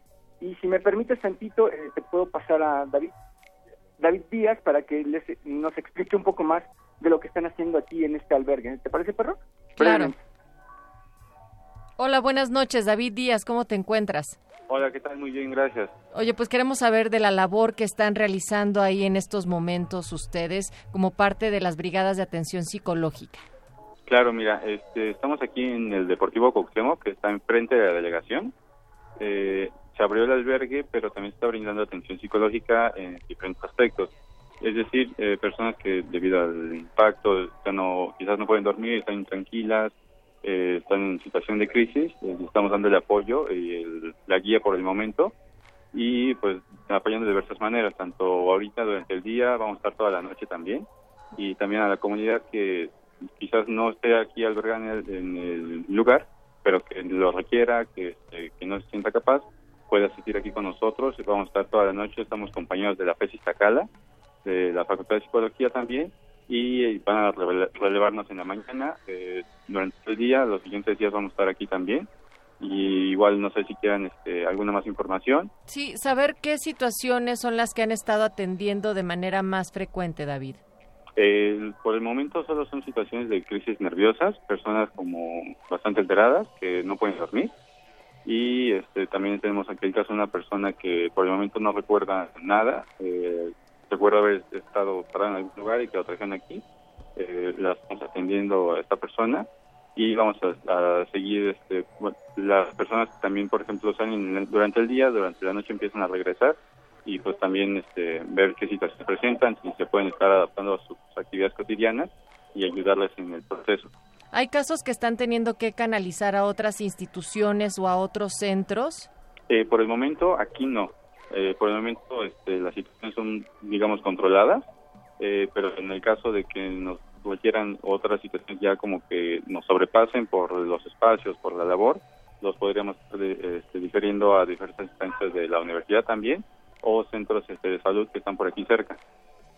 ¿Cómo saber si tenemos que acercarnos nosotros o llevar a algún familiar a recibir atención con ustedes? Eh, mira, es una buena pregunta. Eh, Si en caso de que ustedes o algún familiar o algún- una persona cercana eh, noten que se siente muy nervioso, que quizás quizás incluso no vieron un derrumbe o el temblor en sí, pero que están intranquilas, que piensan que la situación los va a sobrepasar, que no cuentan con las herramientas, las habilidades, eh, pueden acudir con nosotros, eh, tanto aquí como con con otro psicólogo, y poderlos ayudar en el proceso de reinserción. Pues ahí está, David. Muchísimas gracias por eh, tomarnos esta llamada y gracias por la labor que están realizando. Por favor, recuérdanos en dónde podemos acercarnos con ustedes. Es en el Deportivo Cuauhtémoc, es, es enfrente de la delegación, luego luego atrás del eh, edificio de ISTE, entre la delegación y el edificio de ISTE está el Deportivo, está el albergue, y bueno, también hago el anuncio, noté que este, diferentes escuelas de la UNAM están dando atención psicológica eh, en los campus, entonces también para las personas que quizás no estén aquí cerca, la Cuauhtémoc, pero en algún campus de la universidad, podrían preguntar este, si están dando atención psicológica. Así es, aprovechen por favor la atención especializada que nos están brindando. Se vale gritar, se vale patalear, se vale llorar, pero es momento de sacarlo ahorita. Muchísimas Sí, sí, gracias, claro. David. Ok, este, termino la llamada. Muchísimas No, por, gracias. por favor, vuélvenos a pasar a Oscar Sánchez. Tene- tenemos que hablar con él seriamente. Muchas gracias. Hasta luego, buen día. Buen día y buena noche, pues van a estar ahí toda la noche. Así Mi es. querido Voice, ¿nos escuchas nuevamente? Sí, claro que sí, Nat. Eh, es importante reiterar que todo este servicio es gratuito y cualquier persona puede venir aquí a, a- a las instalaciones, ya sea a donar, a, a- a brindar un poco de su tiempo en ayuda de la gente que está aquí y justamente a, a atenderla. Bueno, atenderse psicológicamente si es que lo requieren. Así es. Eh, ¿Sabes si hay algo que todavía, además de esta lista de artículos que ya mencionaba, si necesitan ayuda humana, es decir, que si pueden llegar algunos voluntarios, brigadistas a este espacio? No, al parecer creo que esta situación está de alguna forma controlada, si hay gente eh, suficiente para brindar este apoyo. Insisto, igual te repito brevemente lo, lo que lo que requieren. Sí, sí. por favor. Eh, pañal de adulto, material de curación, eh, pañal para niños etapa 3 y 4, toa- toallas húmedas, artículos de cualquier eh, aseo personal, es decir, shampoo, jabón, eh, pasta de dientes y cepillo también. Muy bien, pues muchísimas gracias por esa lista. ¿Algo más que quisieras compartirle a la Resistencia, Oscar, de estas experiencias, recorridos y observaciones que has realizado en este día? Fíjate que he notado, eh, gracias Nat, eh, que eh, la gente sí está un poco alterada por todo lo que ha sucedido hoy con las fake news y, y toda esta serie de rumores que se han intensificado, pues digo, gracias a lo que todos sabemos. Entonces, nada más como reiterar el, el- el llamado a que no se crean de rumores, que justamente, eh, si pueden, eh, ustedes mismos vayan y verifiquen a los lugares de alguna forma. Eh, afortunadamente, la sociedad sí se está informando bien, es decir, entre los ciudadanos de a pie. Entonces, justamente, es, es justamente, si tienes duda, acércate a un centro de acopio, acércate a la delegación, acércate a los lugares donde realmente se está trabajando y pues nada, tratar de contribuir en lo que podamos. Eso. Oscar, pues muchísimas gracias por ser parte de la resistencia. Desde allá te mandamos un fuerte abrazo. Seguimos en, en la, en la resistencia y el abrazo es mutuo para todo el equipo que está haciendo una gran labor del otro lado, es decir, allá en, en, en- UNAM.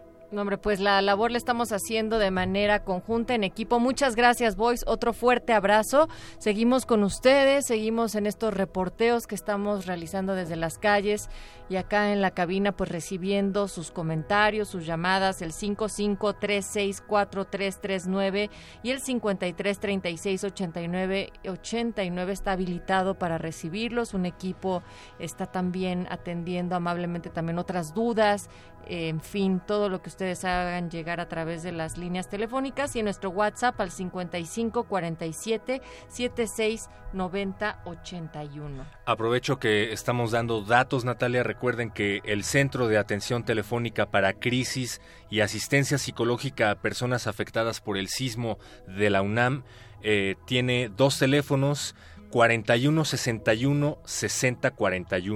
4161 6041, 4161 6041 y 5622 2288, 5622 2288. No duden en acercarse y pues reiterar que la información que se comparte en redes sociales, que es uno de los focos que propician que se lleven a cabo en gran medida las crisis, pues eh, la información tiene que estar verificada. Mencionábamos un hashtag, el hashtag es 19S verificado, hashtag 19S verificado.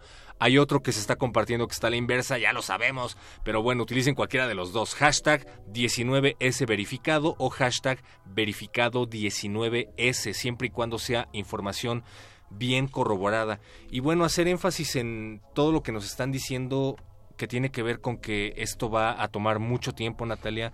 No hay que caer en, en cadenas de pánico, hay que corroborar la información y, y sobre todo hacer el llamado a la gente que está allá afuera. Nos decía Jorge Negrete y los especialistas con los que hemos platicado que una buena forma de regresar a la normalidad después de esta crisis es salir a la calle y despejarnos. Pero si sales a la calle y te encuentras con el automovilista que está echándole el carro a los ciclistas que llevan ayuda o al automovilista que no se puede esperar en un auto o que está desesperado porque no puede pasar porque una calle está cerrada, pues vamos a lograr el cometido. Entonces, por favor, a la gente que está allá afuera, traten de utilizar el auto en la menor medida posible y si lo hacen, pues tengan paciencia y tengan sobre todo prudencia. Estamos en una situación de crisis.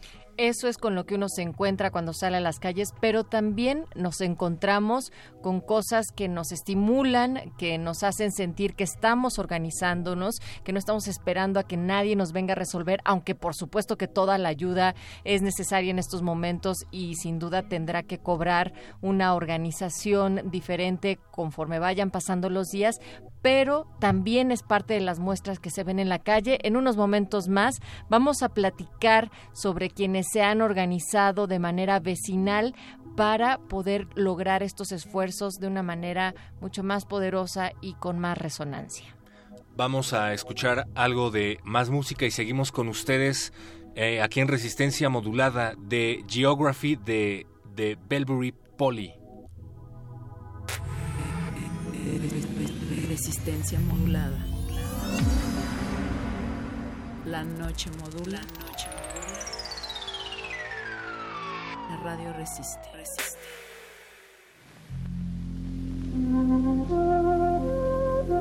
The Geography of Peace.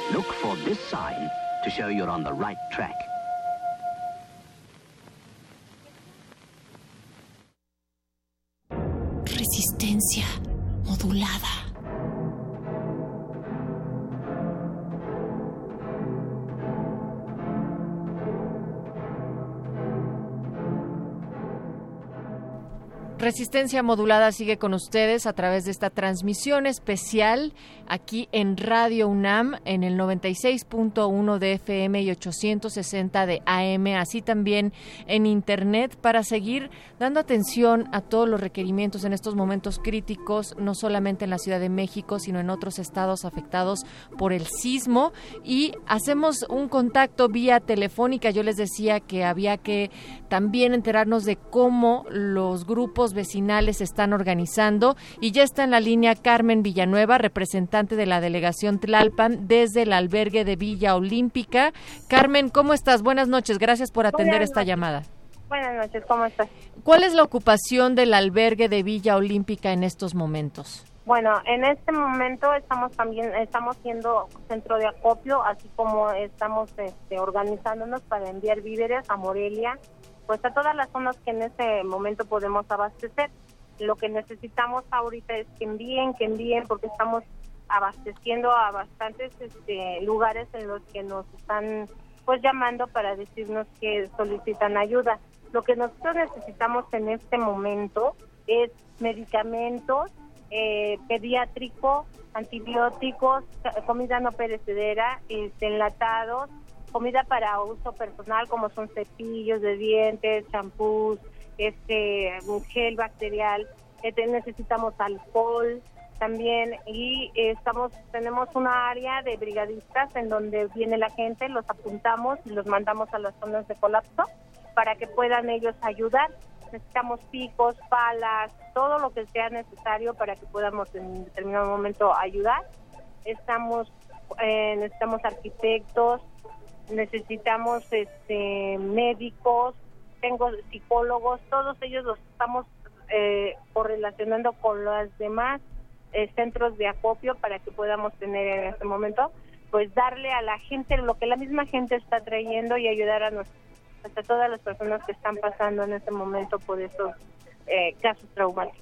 E- Es importante esto que mencionas de que es un albergue que se ocupa de canalizar cosas que llegan a otros estados de la República y que, está en- Exactamente. y que se encarga de Eh, canalizar también a gente, ¿no?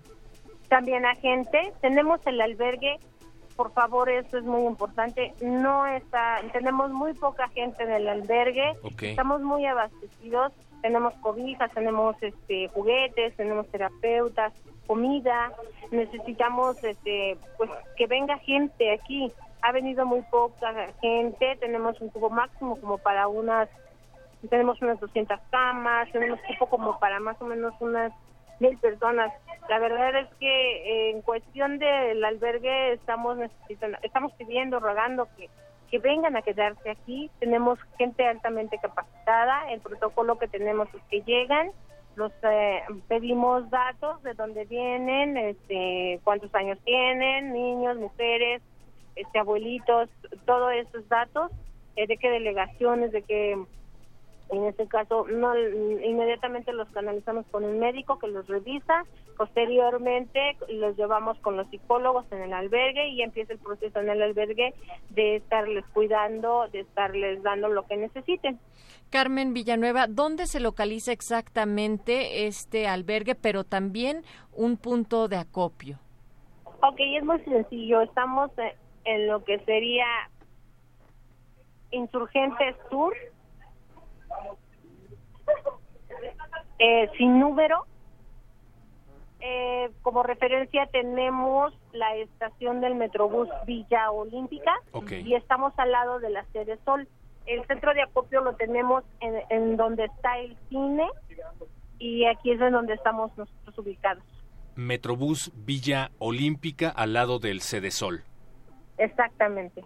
Pues vayan, por favor, porque sin duda hay muchas, muchas viviendas afectadas, muchas personas que están requiriendo este tipo de apoyo. Utilicen los albergues, no es el primer albergue que se difunde que eh, carece de personas que lo estén habitando, pero sí hemos visto muchas noticias de personas que han preferido quedarse en la calle.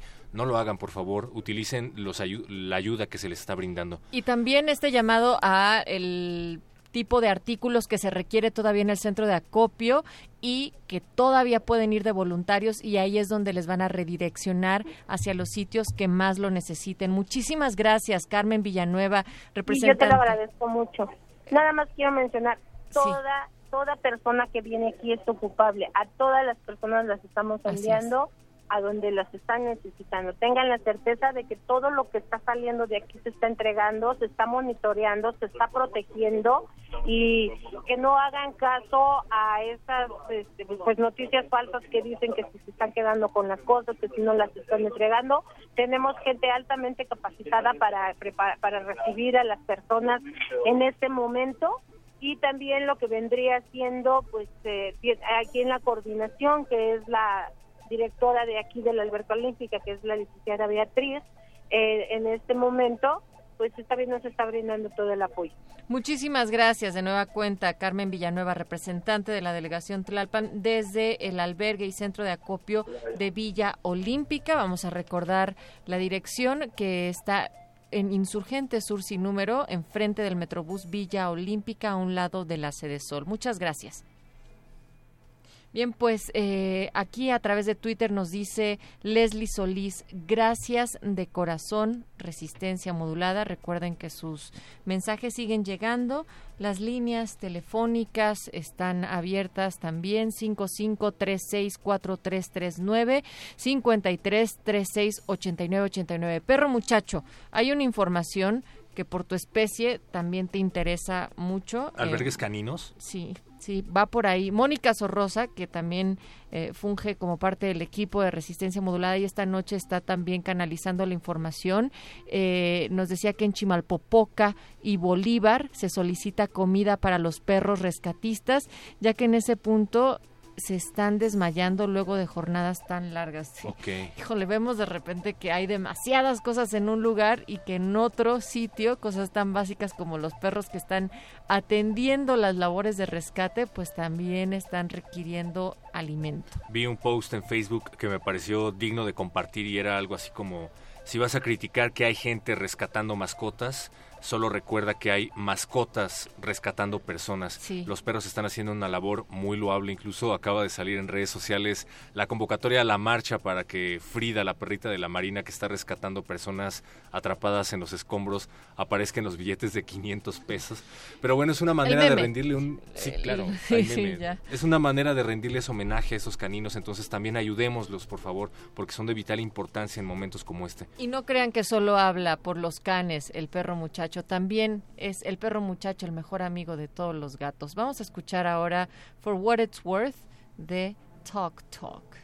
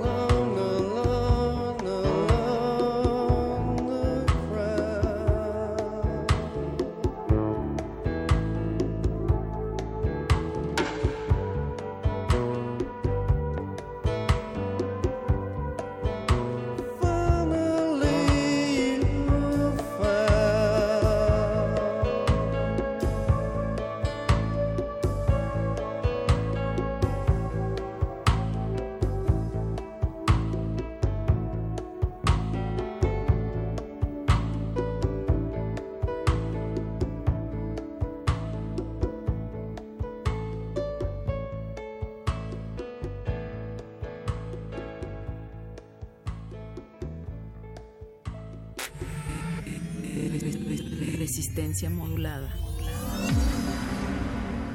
La noche modula. La radio resiste.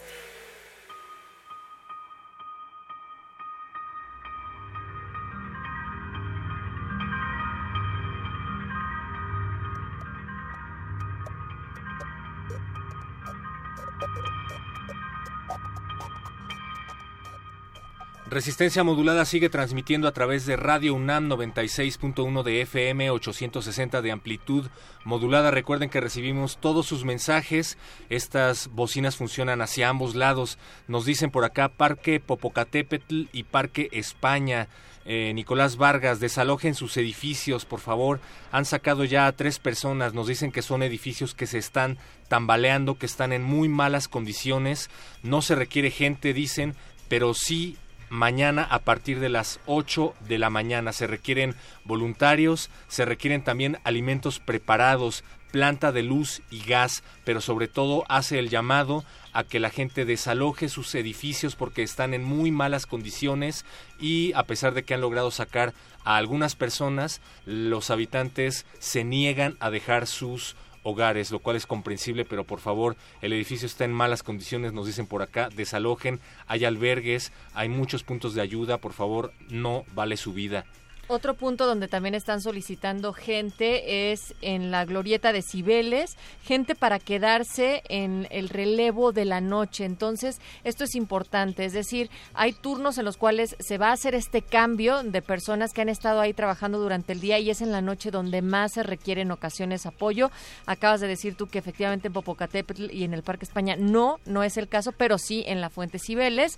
Y también nos llamó y por acá nos estaba diciendo Oscar Pérez que estaban llevando víveres eh, direccionados hacia Morelos, muy cerca de Ecatepec, y dicen que los políticos no los han dejado pasar. Eh, también hay otro reporte de en la bajada de Jonalcatepec, en Chapultepec, rumbo a esta zona, en la avenida Chapultepec, cuando estaban dirigiéndose hacia esta área, están deteniendo... em, Están deteniendo a las personas, nos dicen por acá. Bueno, hay un video que nos ha llegado que dice que los choferes que llevan víveres de Michoacán a Morelos están siendo detenidos en las carreteras. Estamos hablando de trailers, estamos hablando de toneladas de víveres que se han recaudado y que están siendo dirigidos a Morelos, pero según la información que nos llega, la esposa del gobernador, es decir, la esposa de Graco Ramírez, directora del DIF, no permite, dicen, que pase la ayuda. Están pidiendo que la ayuda se, sea embodegada y pues no los permiten pasar, quieren ser los políticos los que entreguen la ayuda, entonces pues bueno, desde aquí hacemos el llamado a que si ustedes tienen forma de corroborar estas esta información pues nos lo hagan llegar. No queremos ver esos víveres empaquetados dentro de un año en una despensa de algún partido político. Queremos que esos víveres que están siendo recaudados para la gente que lo necesita lleguen a sus lugares de una vez por todas sin intermediarios. Justo Nicole Victoria nos acaba de decir que varios camiones lograron pasar el cerco del DIF. Recuerden, si van a Cuernavaca no le entreguen de momento hasta comprobar lo contrario, eh, los víveres o las despensas al DIF lleguen directo a la UAM, que es la Universidad Autónoma de Morelos, para, eh, para que se entreguen los Sí. víveres de manera efectiva. Y en este sentido también hacer el llamado perro y paz a las autoridades porque pues se tiene que aclarar esta situación de las provisiones, el lugar en donde se encuentran, a dónde los están llevando o por qué los están deteniendo, porque de repente pues sí, efectivamente dicen, no, no, no, no era para nada eso, entonces están haciendo cosas buenas que luego parecen malas y con el problema de transparencia eh, y corrupción que hay en este país, pues en estos momentos suscitan muchas dudas. De hecho, también estamos teniendo otro reporte de que los están deteniendo estos camiones que llevan provisiones en la bajada de Chapultepec y van con rumbo a Jonacatepec en Morelos. También este es otro de los reportes relacionados a este tema. Les recordamos que nosotros estamos replicando la información que nos están haciendo llegar. Nos gustaría que ustedes nos hicieran favor de corroborar toda esta información. Por acá nos dicen esto no es un rumor. Una amiga venía con víveres para entregar. Venía con un camión de tres toneladas y el glorioso, entre comillas, ejército mexicano los detuvo sobre la autopista a la altura del desvío a Tepoztlán. Les quitaron todos los víveres y previamente les pidieron que guardaran celulares y que no tomaran fotos. El chofer entró en pánico y les en- entregó todo sin chistar. Estamos replicando la información que ustedes nos hacen llegar, pero por favor corroboren.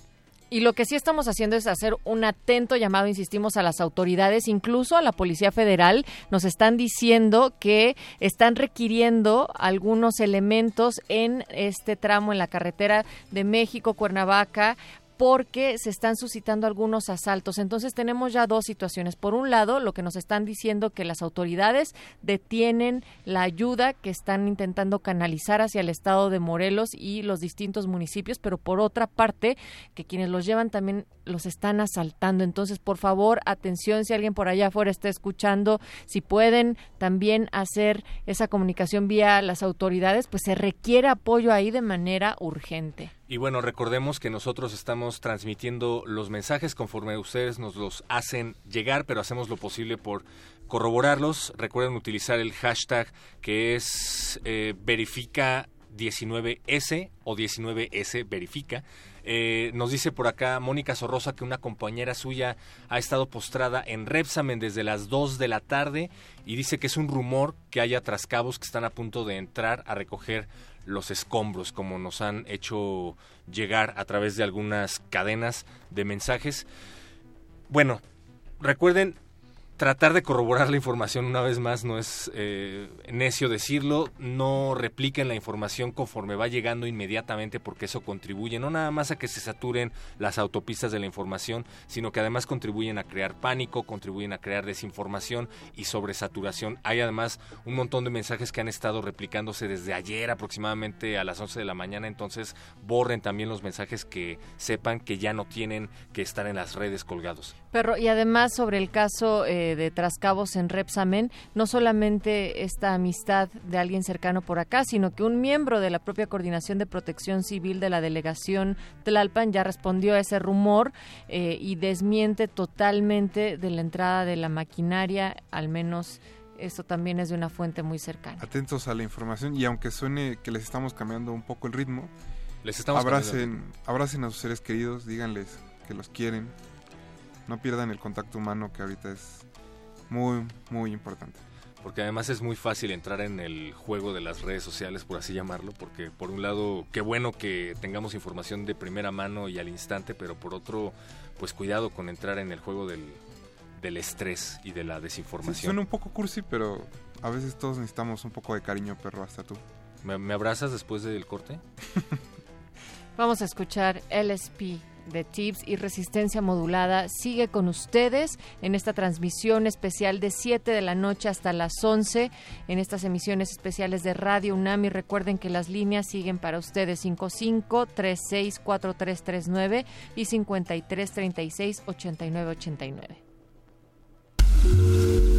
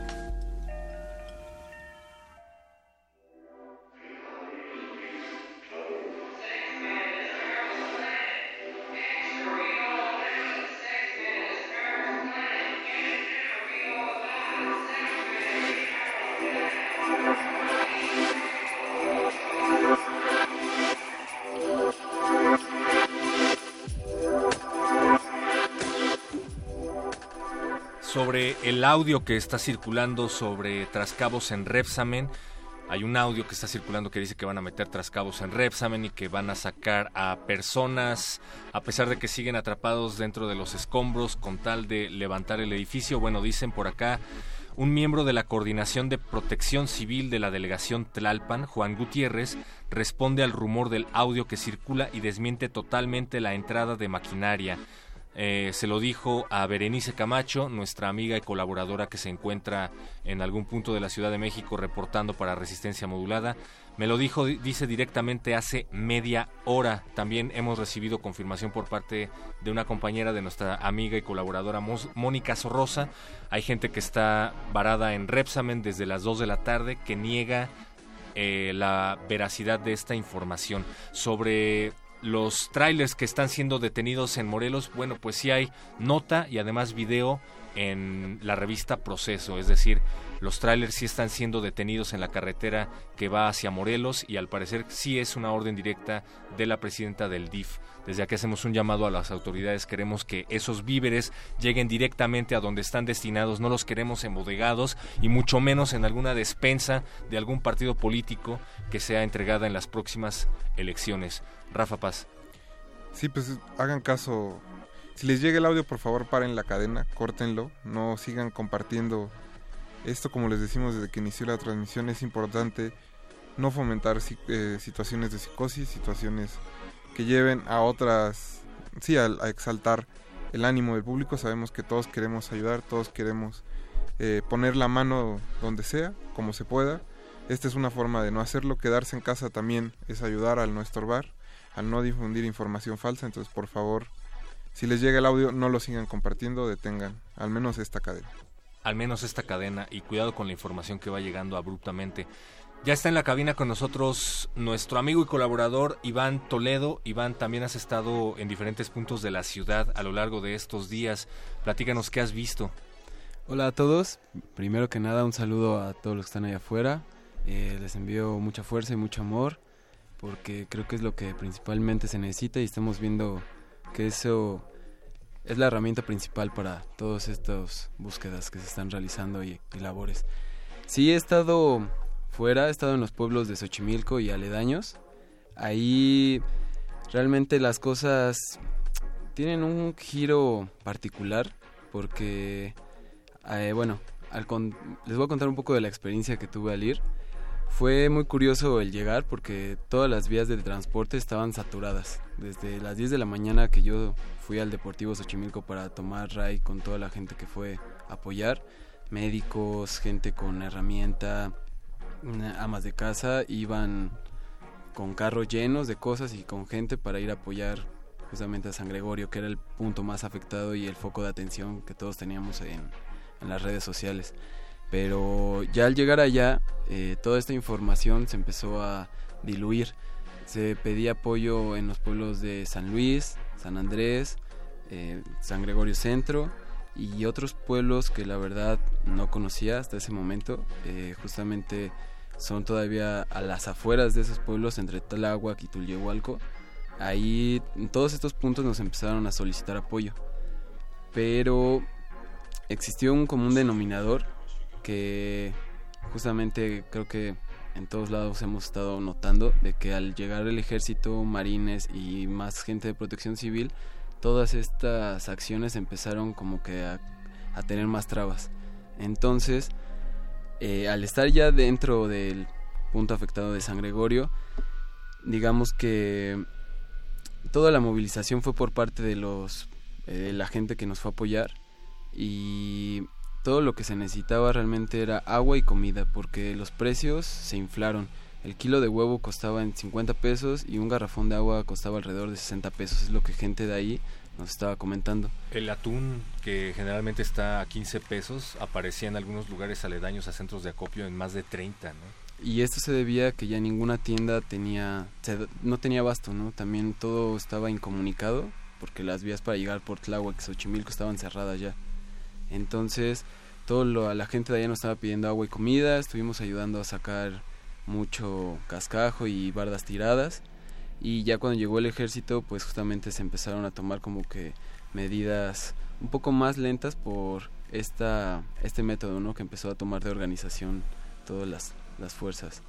Y también en cada iglesia de los pueblos están los centros de acopio más fieles, porque hay demasiados centros de acopio, pero la verdad donde llegaba todo el apoyo era a las iglesias de cada pueblo. En San Gregorio, ahí fue donde fuimos a descargar muchas camionetas y los militares pues también nada más nos estaban apoyando justamente en la organización y en checar bardas y en todas estas cuestiones de protección civil.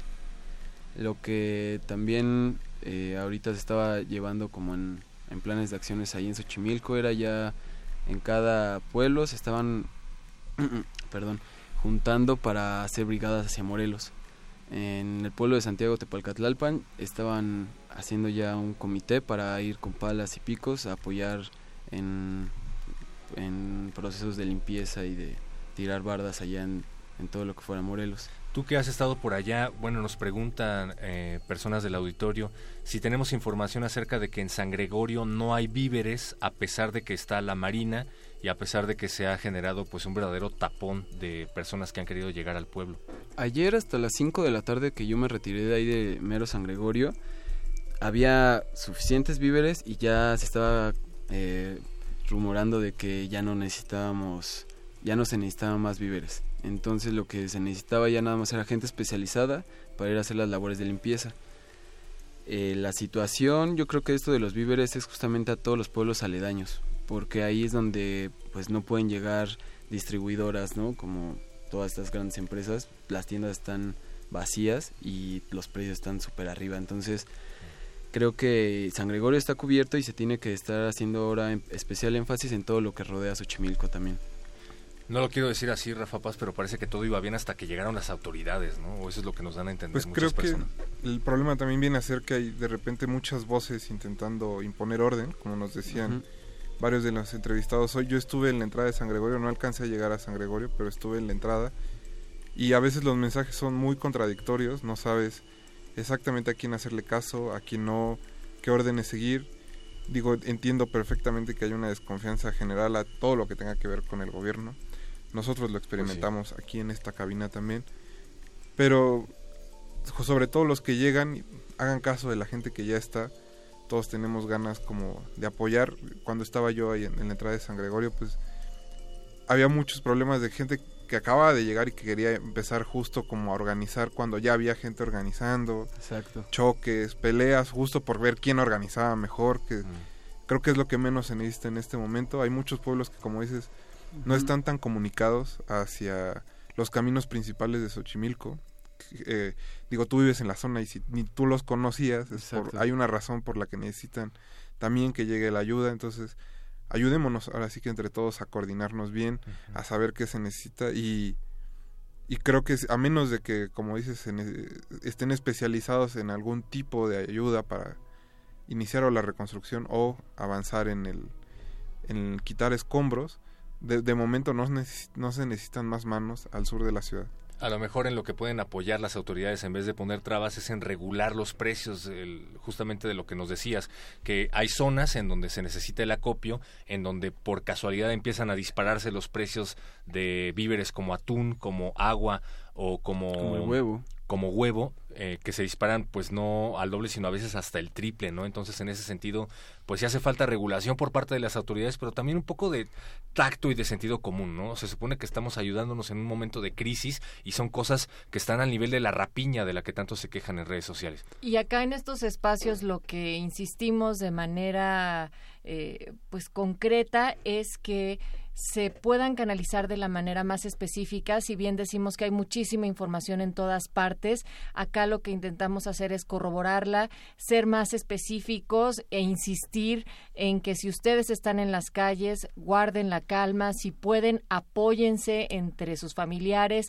amigos y también en sus vecinos. Ya decíamos que si hay algunas grietas, que si hay alguna duda todavía, pueden ayudar a las personas que no tienen tanto acceso o uso en las redes sociales para poder ingresar a la página de arquitectura, tanto a su página oficial de la UNAM como en la página de Facebook para ayudarles a llenar la solicitud correspondiente y que después un equipo especializado vaya a sus casas, entre algunas de las cosas. Por otro lado, si ustedes están haciendo uso de redes sociales, recuerden el no me tomo selfies, no transmito en vivo si es que no es necesa- necesario, perdón, y de urgencia, no protagonizo, no estorbo, no critico y no me quejo. En estas situaciones, ganar likes no es lo más importante y para los más pequeños en casa, eh, perdón, perro muchacho, recordar cómo actuar de manera así un protocolo básico es permítanles que dibujen, abrácenlos, explíquenles cosas concretas como que la tierra se está moviendo porque se está acomodando,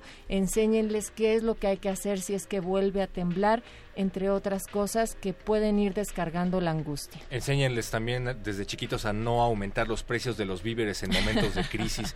Iván, tú también nos ibas a platicar acerca de actividades que se van a llevar a cabo por parte de colectivos en los albergues. Así es, pero eh, previo a esto también quería hacer especial hincapié en que en Xochimilco también en la noche ha habido muchos problemas de violencia. Ah. Han habido muchos balazos. Ahí en San Gregorio han habido brigadas de protección entre vecinos y en las esquinas puedes ver todas las, las justamente como... ¿cómo se llaman? El, el- las, eh, ¿Cómo se llaman? Pues ¿Barricadas? barricadas y también el fuego este que en- encienden en la noche porque no hay luz, o sea, siguen sin luz y sin agua porque hay muchas fugas de, bus en- de gas, perdón.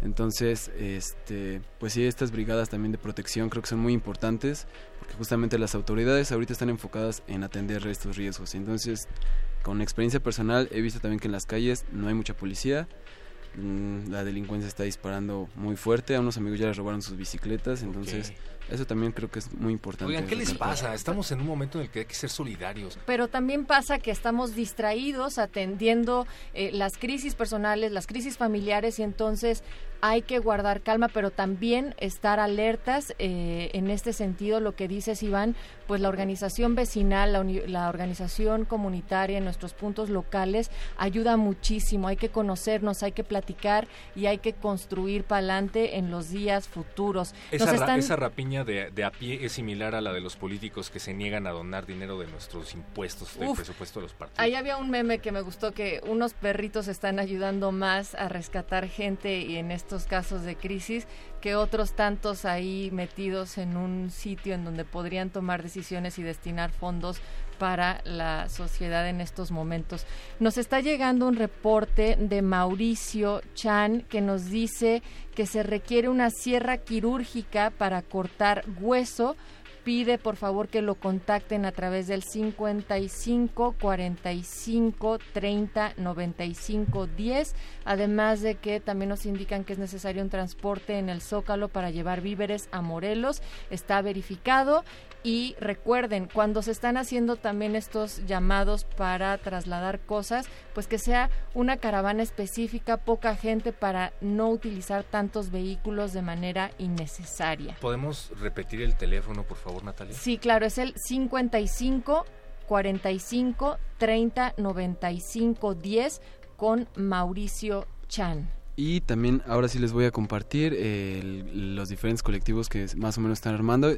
Yo pertenezco a la Facultad de Artes y Diseño del UNAM y ahí nos estamos organizando para realizar eh, actividades y talleres para niños y gente de todas las edades en los diferentes centros de acopio y albergues.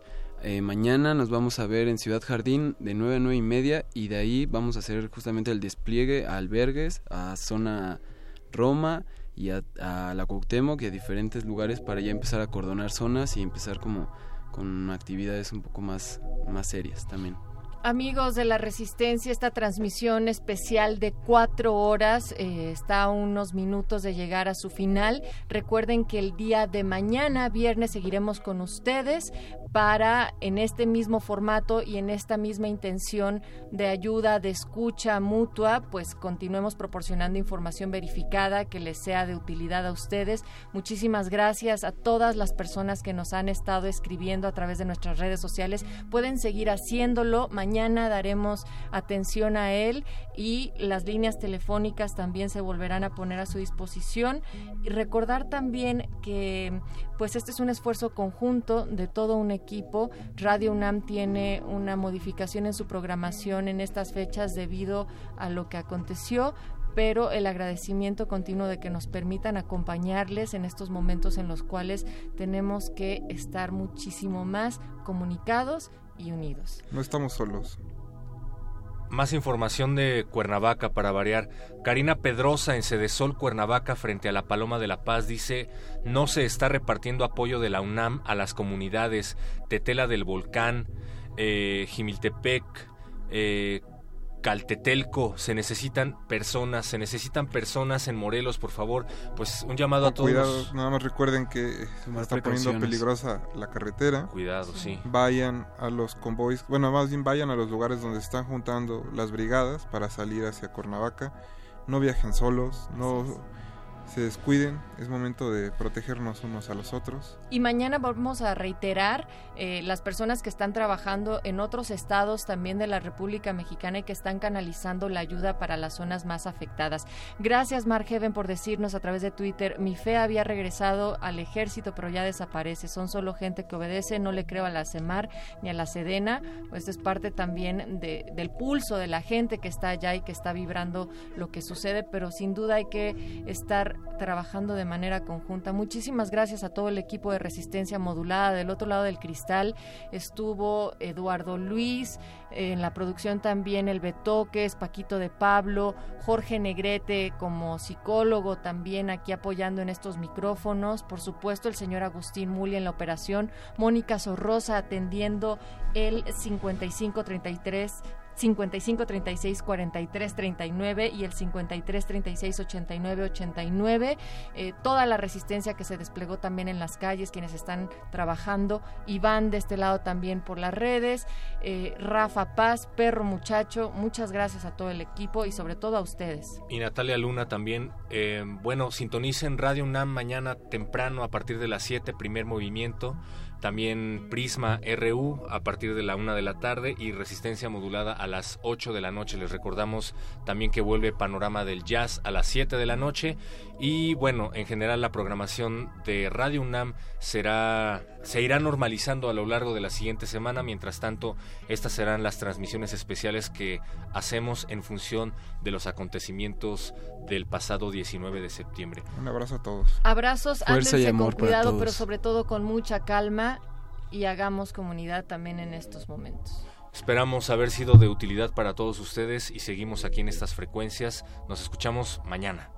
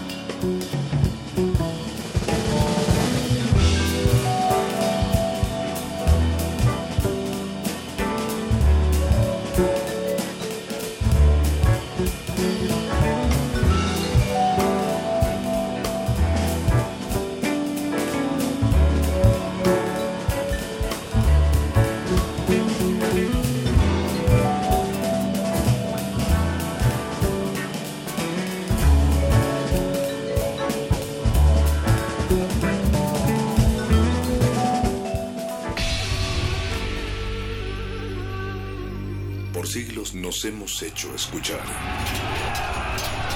Nacimos como parte de esa inmensa mayoría. Hablar, Escuchar. debatir, proponer, cuestionar. Está en nuestra naturaleza. instrumentos de conciencia de nuestro pueblo. Usamos el sonido porque atraviesa obstáculos. Muros, fronteras. Nosotros somos la resistencia.